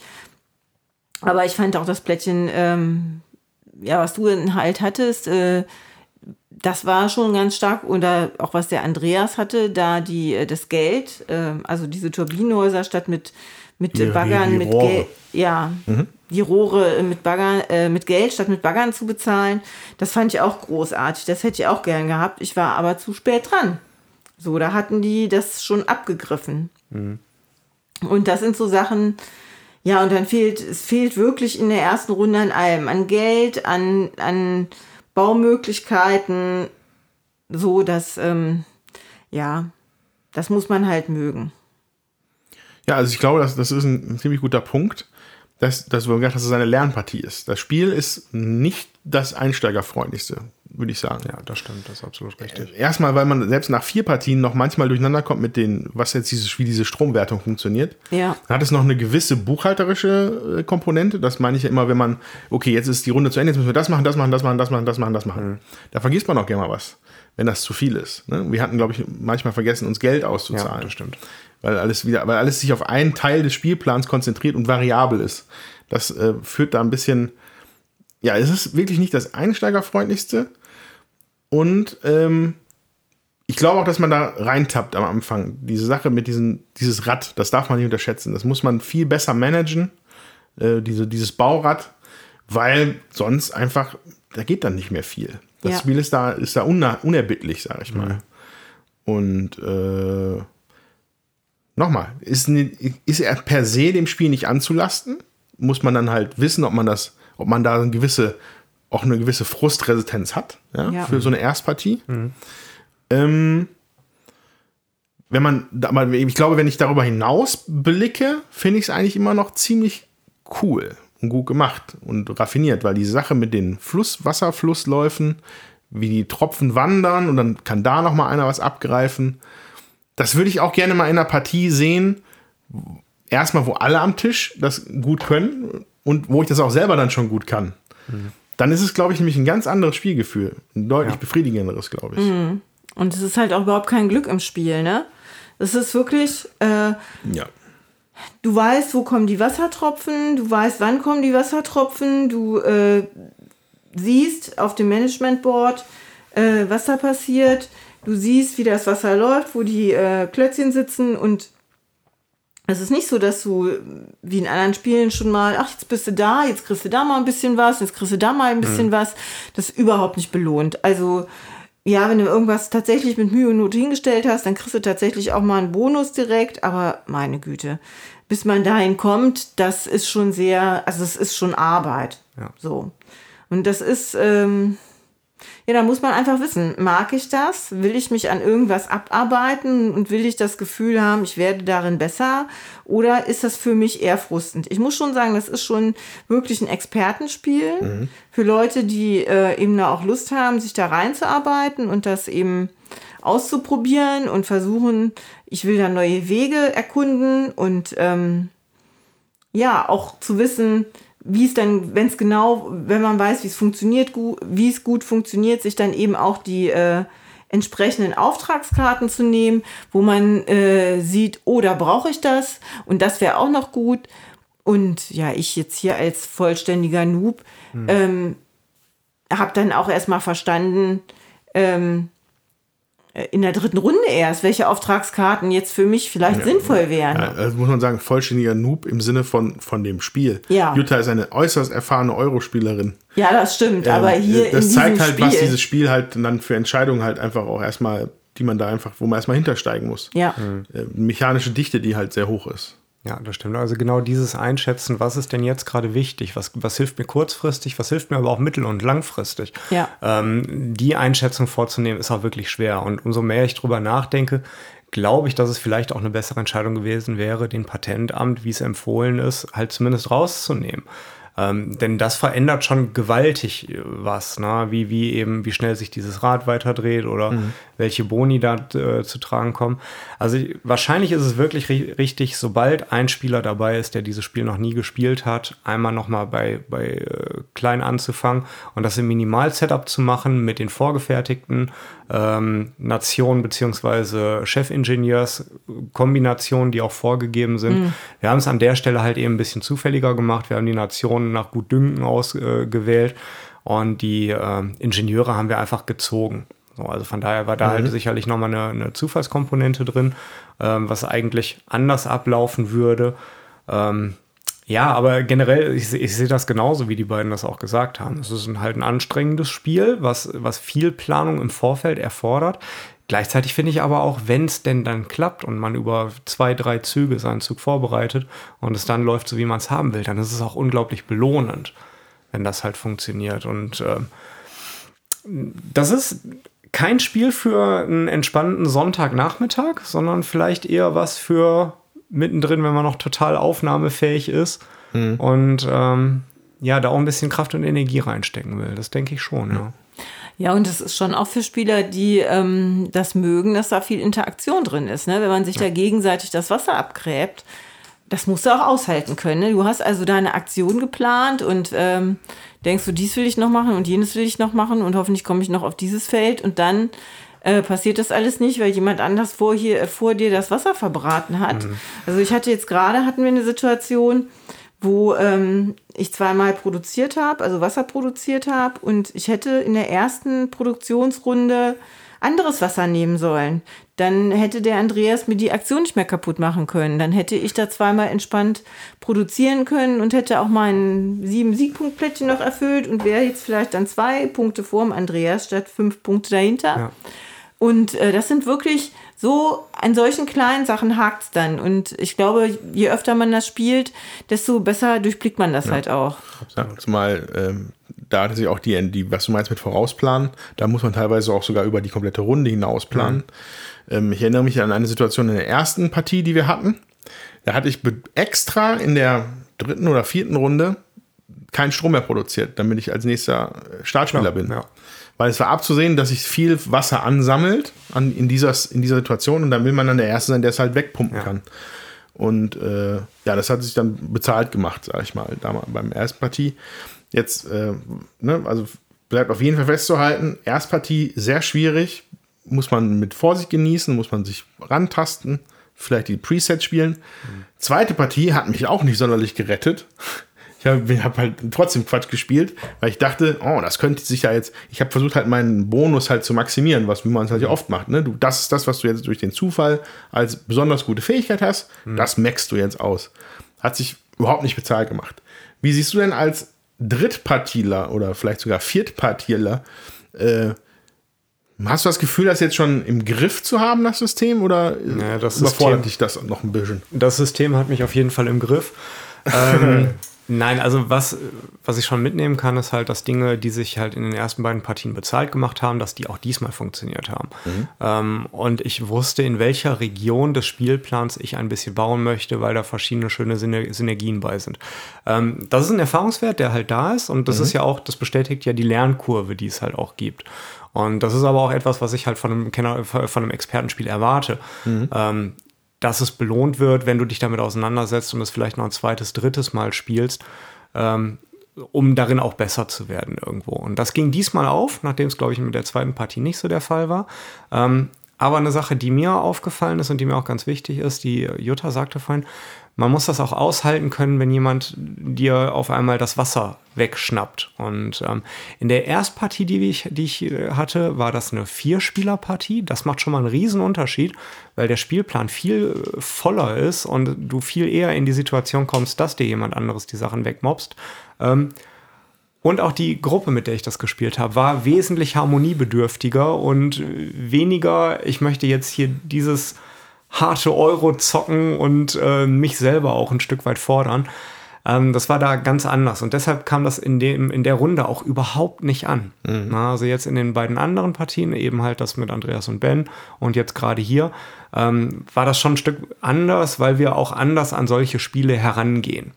Und ähm, das ist auch ein dringender Appell. Das ist halt nichts, was man vielleicht mit den Schwiegereltern spielt bei Kaffee und Kuchen, ähm, sondern vielleicht, ja, das, das ist ein Expertenspiel, ganz klar. Ja. Ja, und trotzdem, also, äh, und es müssen trotzdem Leute sein, die das aushalten und mhm. äh, die da Bock drauf haben. Also, ähm, wenn man sich sonntags nachmittags zum Spielen trifft und denkt, man verlebt einen schönen Sonntagnachmittag und man hat irgendwie Spaß zusammen, dann würde ich das auch nicht auf den, auf den Tisch bringen. Ne? Ja. Das muss man vorher wissen, mit wem man da spielt, ob die Leute das abkönnen oder nicht. Und ähm, ja, und ob ich selber das heute auch will. Genau, man muss da selber mhm. für in der Stimmung sein. Ja. Genau. ja. Äh, weil das spielt sich nicht mal eben. So. Das ist, äh ich glaube, wir haben jetzt 90 bis 120 Minuten in etwa gebraucht würde ich jetzt schätzen. Ich hatte nicht genau auf die Uhr gesch geschaut. Ja. Aber das auch mit, ja, die Regel Regelerklärung hatten wir vorher. Ja, ich ja. glaube, anderthalb Stunden gute muss man auf jeden Fall schon ja. einplanen. Ja. Ähm, was aber auch natürlich davon abhängig ist, mit wem man das halt spielt. Also das Spiel selber bringt eine relativ hohe Downtime mit. So kommt es mir zumindest vor. Ja. Denn du kannst natürlich deinen Zug ein bisschen planen, aber dann schnappt dir jemand die Aktion weg oder du siehst, dass, er, dass dir die Aktion in absehbarer Zeit weggeschnappt wird. Dann bist du natürlich unter Zugzwang mhm. und musst umplanen. Ja. Das heißt, der beste Plan, den du hast, kann einfach mal hingeschmissen werden und dann musst du mal eben Plan B rausholen. Äh, ähm, das habe ich halt gemerkt, ne? dass man, dass wir uns alle auch ja abwarten mussten, was machen denn die anderen Menschen um mich herum ähm, und was mache ich denn halt dann in der Konsequenz in meinem Zug. Und das kannst du nur schwer im Voraus planen. Ja. Mhm. Ja, die, die Interaktivität, die eigentlich relativ, na, ich hätte jetzt fast gesagt, untypisch ist für einen Euro, aber hier mehr ist als bei manch anderen. Ja. ja. Also dadurch, dass die, diese Haupt, der Hauptspielplan halt so miteinander verwoben ist, ähm, ist mehr als es üblich ist. Und äh, ja, und auch das Management Board, ne? Ja. Also äh, du musst ja gucken, äh, wo habe ich denn da überhaupt noch Platz? Und äh, dann kostet mich das schon wieder ein Männchen und Geld mehr. Und mhm. das ist halt äh, schon auch nicht so schön. Das ist ja bei vielen anderen auch so, dass du mhm. dadurch einen Nachteil hast, wenn du als Zweiter oder Dritter dran bist. Ähm, ich finde, hier macht sich das aber sehr deutlich bemerkbar. Ja, ja das hier kann man hier gut dosieren. Also wenn man schaut bei der äh, Kraftwerksteuerung oder Turbinensteuerung, wo man halt die, das Wasser wegpumpt, um Strom zu erzeugen, da gibt es insgesamt, na, bei einer Vierspielerpartie gibt es fünf Reihen, wo man Arbeiter reinpacken könnte. Ähm, auf der linken Seite sind halt einfach zwei, auf der rechten Seite sind in der Regel drei plus drei Geld. Aber die sind auch noch untereinander gestaffelt. Ne? Der erste, der da hingeht, wird sich oben links hinstellen, wo man nur zwei Worker bezahlen muss und noch zwei extra Strom bekommt. Und das fällt dann rapide ab. Ne? Mhm. Sogar, Ja. dass du am Ende minus zwei äh, Strom sogar teilweise nur produzieren kannst. Und da wird es dann teilweise nicht mehr rentabel. Oder der andere Spieler, du linst drüber und du siehst halt gar nicht mehr genug Männchen. Ja. Und dann schnappst du ihm noch schnell das Feld weg. Ja. Ja, ähm, ja da, das ist da auch sehr kompetitiv, würde ich sagen. Das, Ja. ist, das ist dann schon äh, ein, ein, auf jeden Fall ein bemerkenswerter Aspekt von dem Spiel hier. ja. So. Ich würde auf jeden Fall auch gerne noch ein paar Worte über das Material verlieren. So, wir Ja. müssen hier äh, festhalten, das ist die, was war das, die normale Das ist normale, Verkaufsversion. genau, ne? Das gab es auch noch Verkaufsversion. einen Kickstarter, habe ich gehört, ähm, der dann mit ein bisschen anderem Material aufgewertet hat. Aber hier haben wir eine ganze Menge Holz, ja. Ähm, die Spielpläne und so, also der, der, der Hauptspielplan, der ist so, wenn man, drüber, wenn man drauf schielt, dann sieht man, dass das Wasser so äh, ein bisschen Linnenfinish hat. Weiß ich nicht genau, was der Zweck davon war, aber es sieht eigentlich ganz nett aus. Ähm, was, was ich schwierig finde, ist teilweise die Lesbarkeit Ja. über den Tisch. Da sind, das sind maßgeblich die Schriftfonds. Ich meine, ob da jetzt Turbinensteuerung oder Kraftwerksteuerung steht, ist eigentlich egal.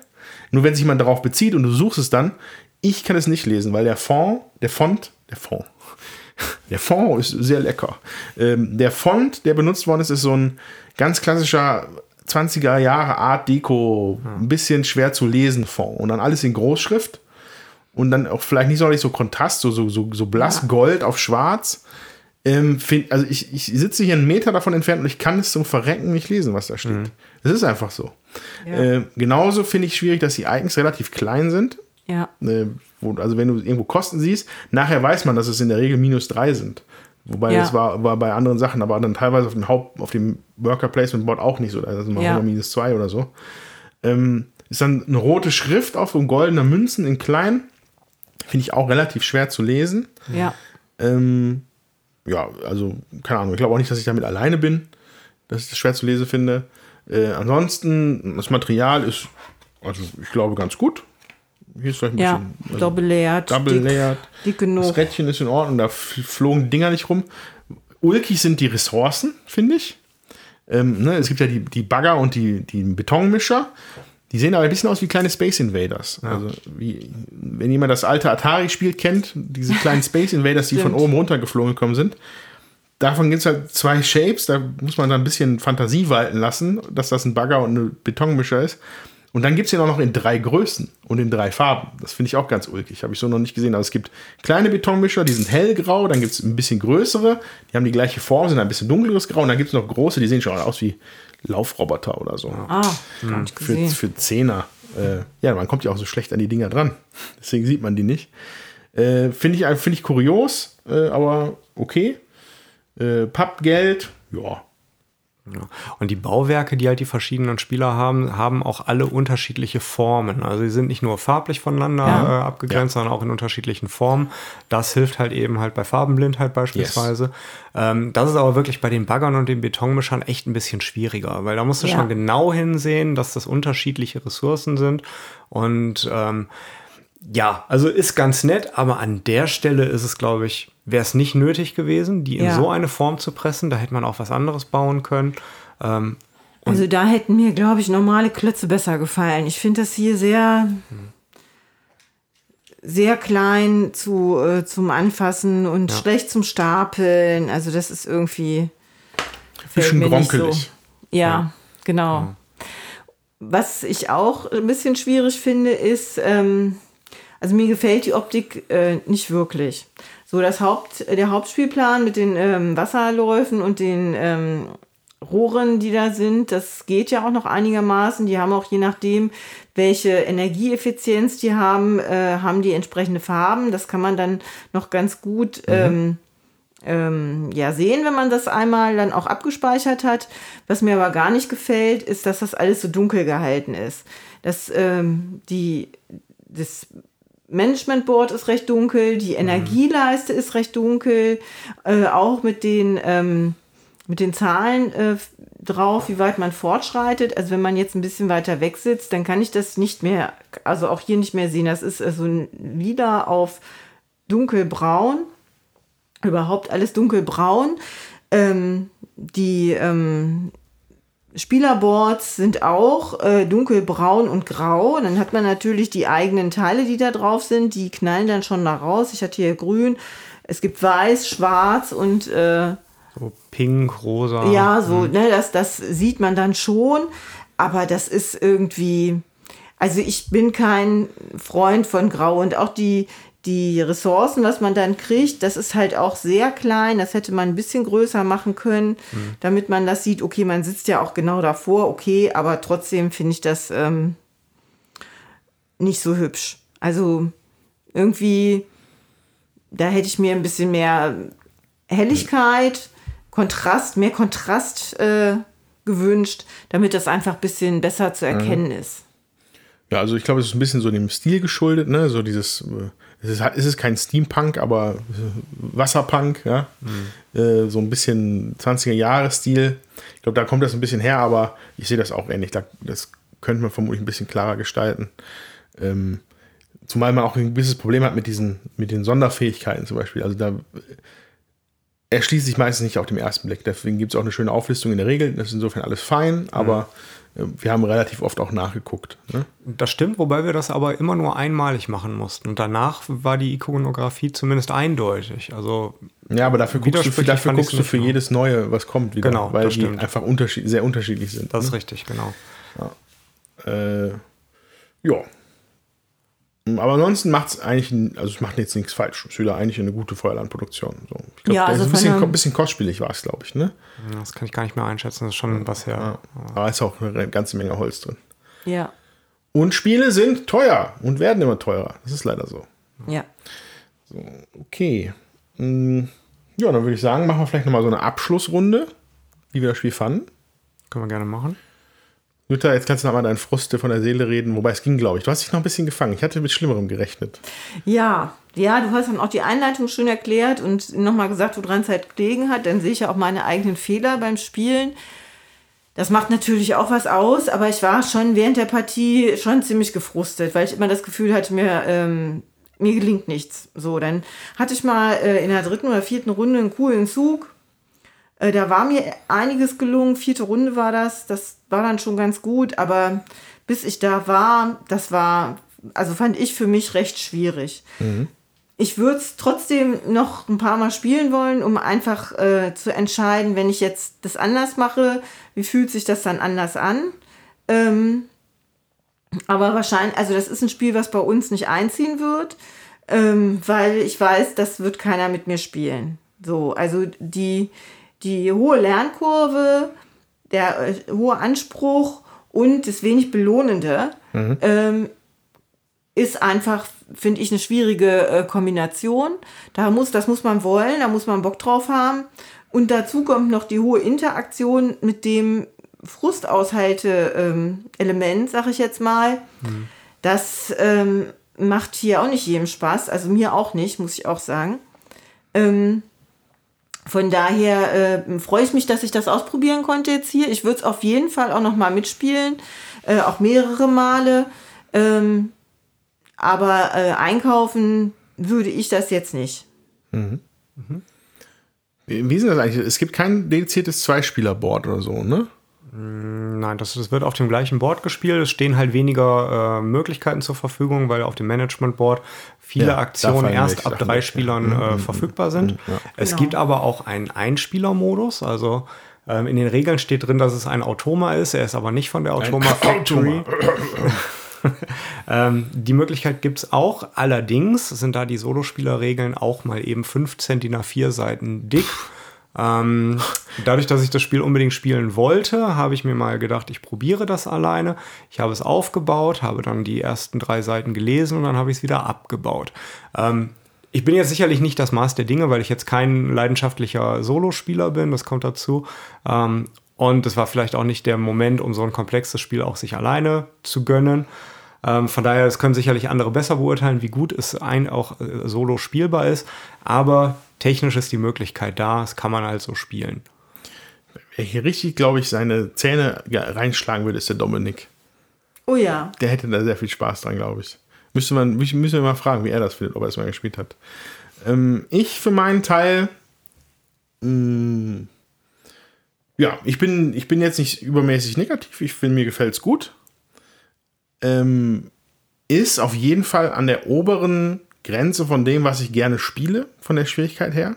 Ich muss, ich, also man kommt sich mal vor, wie ich bin ja, ich bin der, bin der Expertenspieler. Nee, bin ich gar nicht. Also nach so einer Partie äh, äh, äh, Wasserkraft oder Barrage, da wünsche ich mir dann schon noch mal eine Runde Flügelschlag danach. Ja?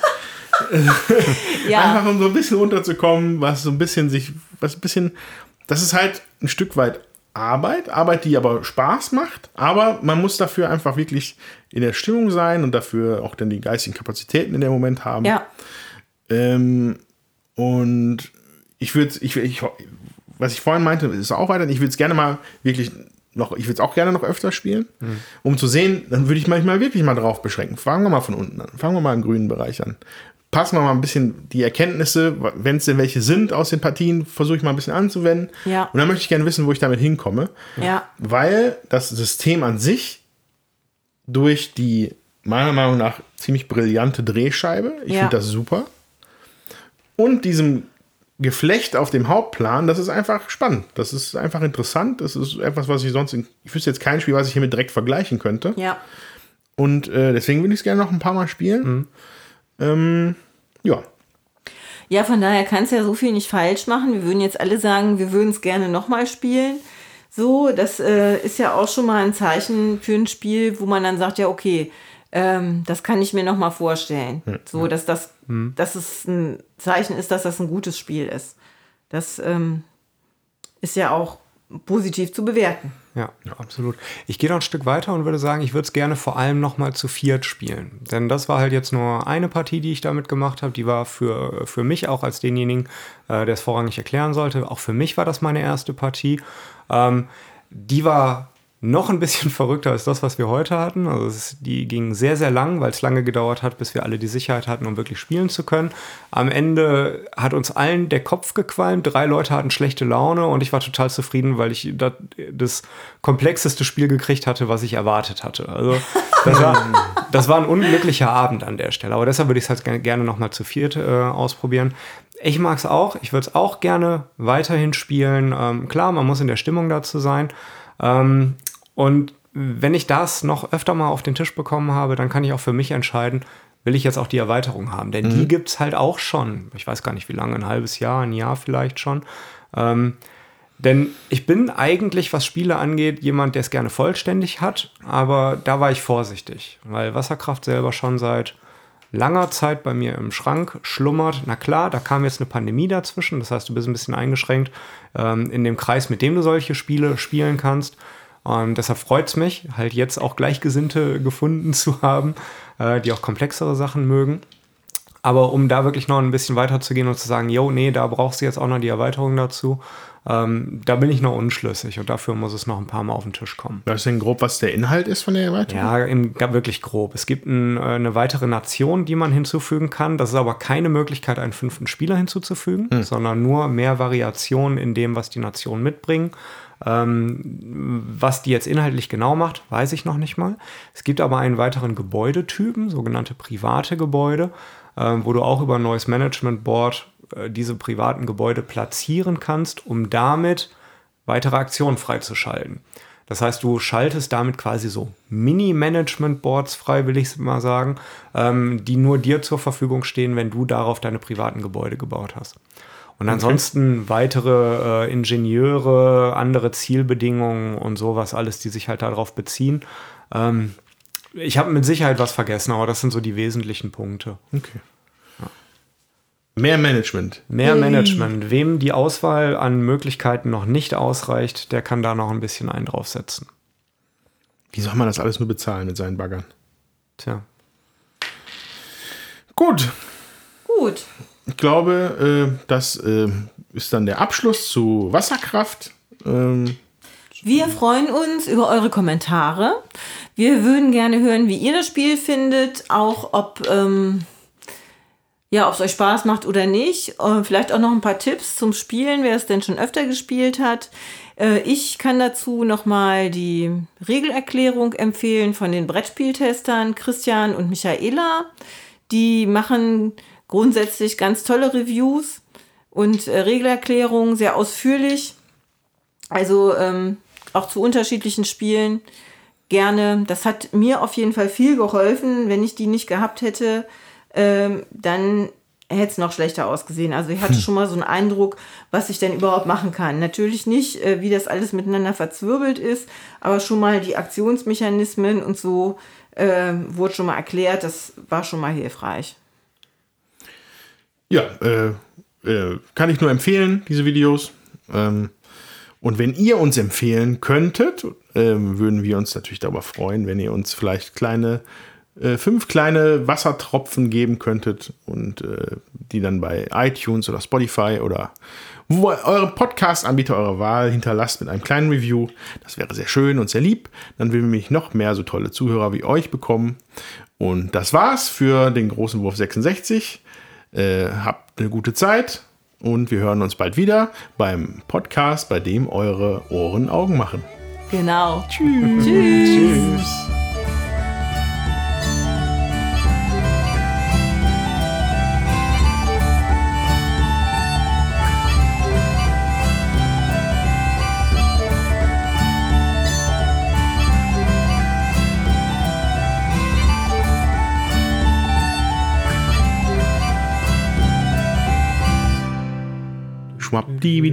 Schwapp, schwing, schwang, schmorgen. Ich weiß auch original im Kopf gerade. Schwing. Schwing, finde ich am besten.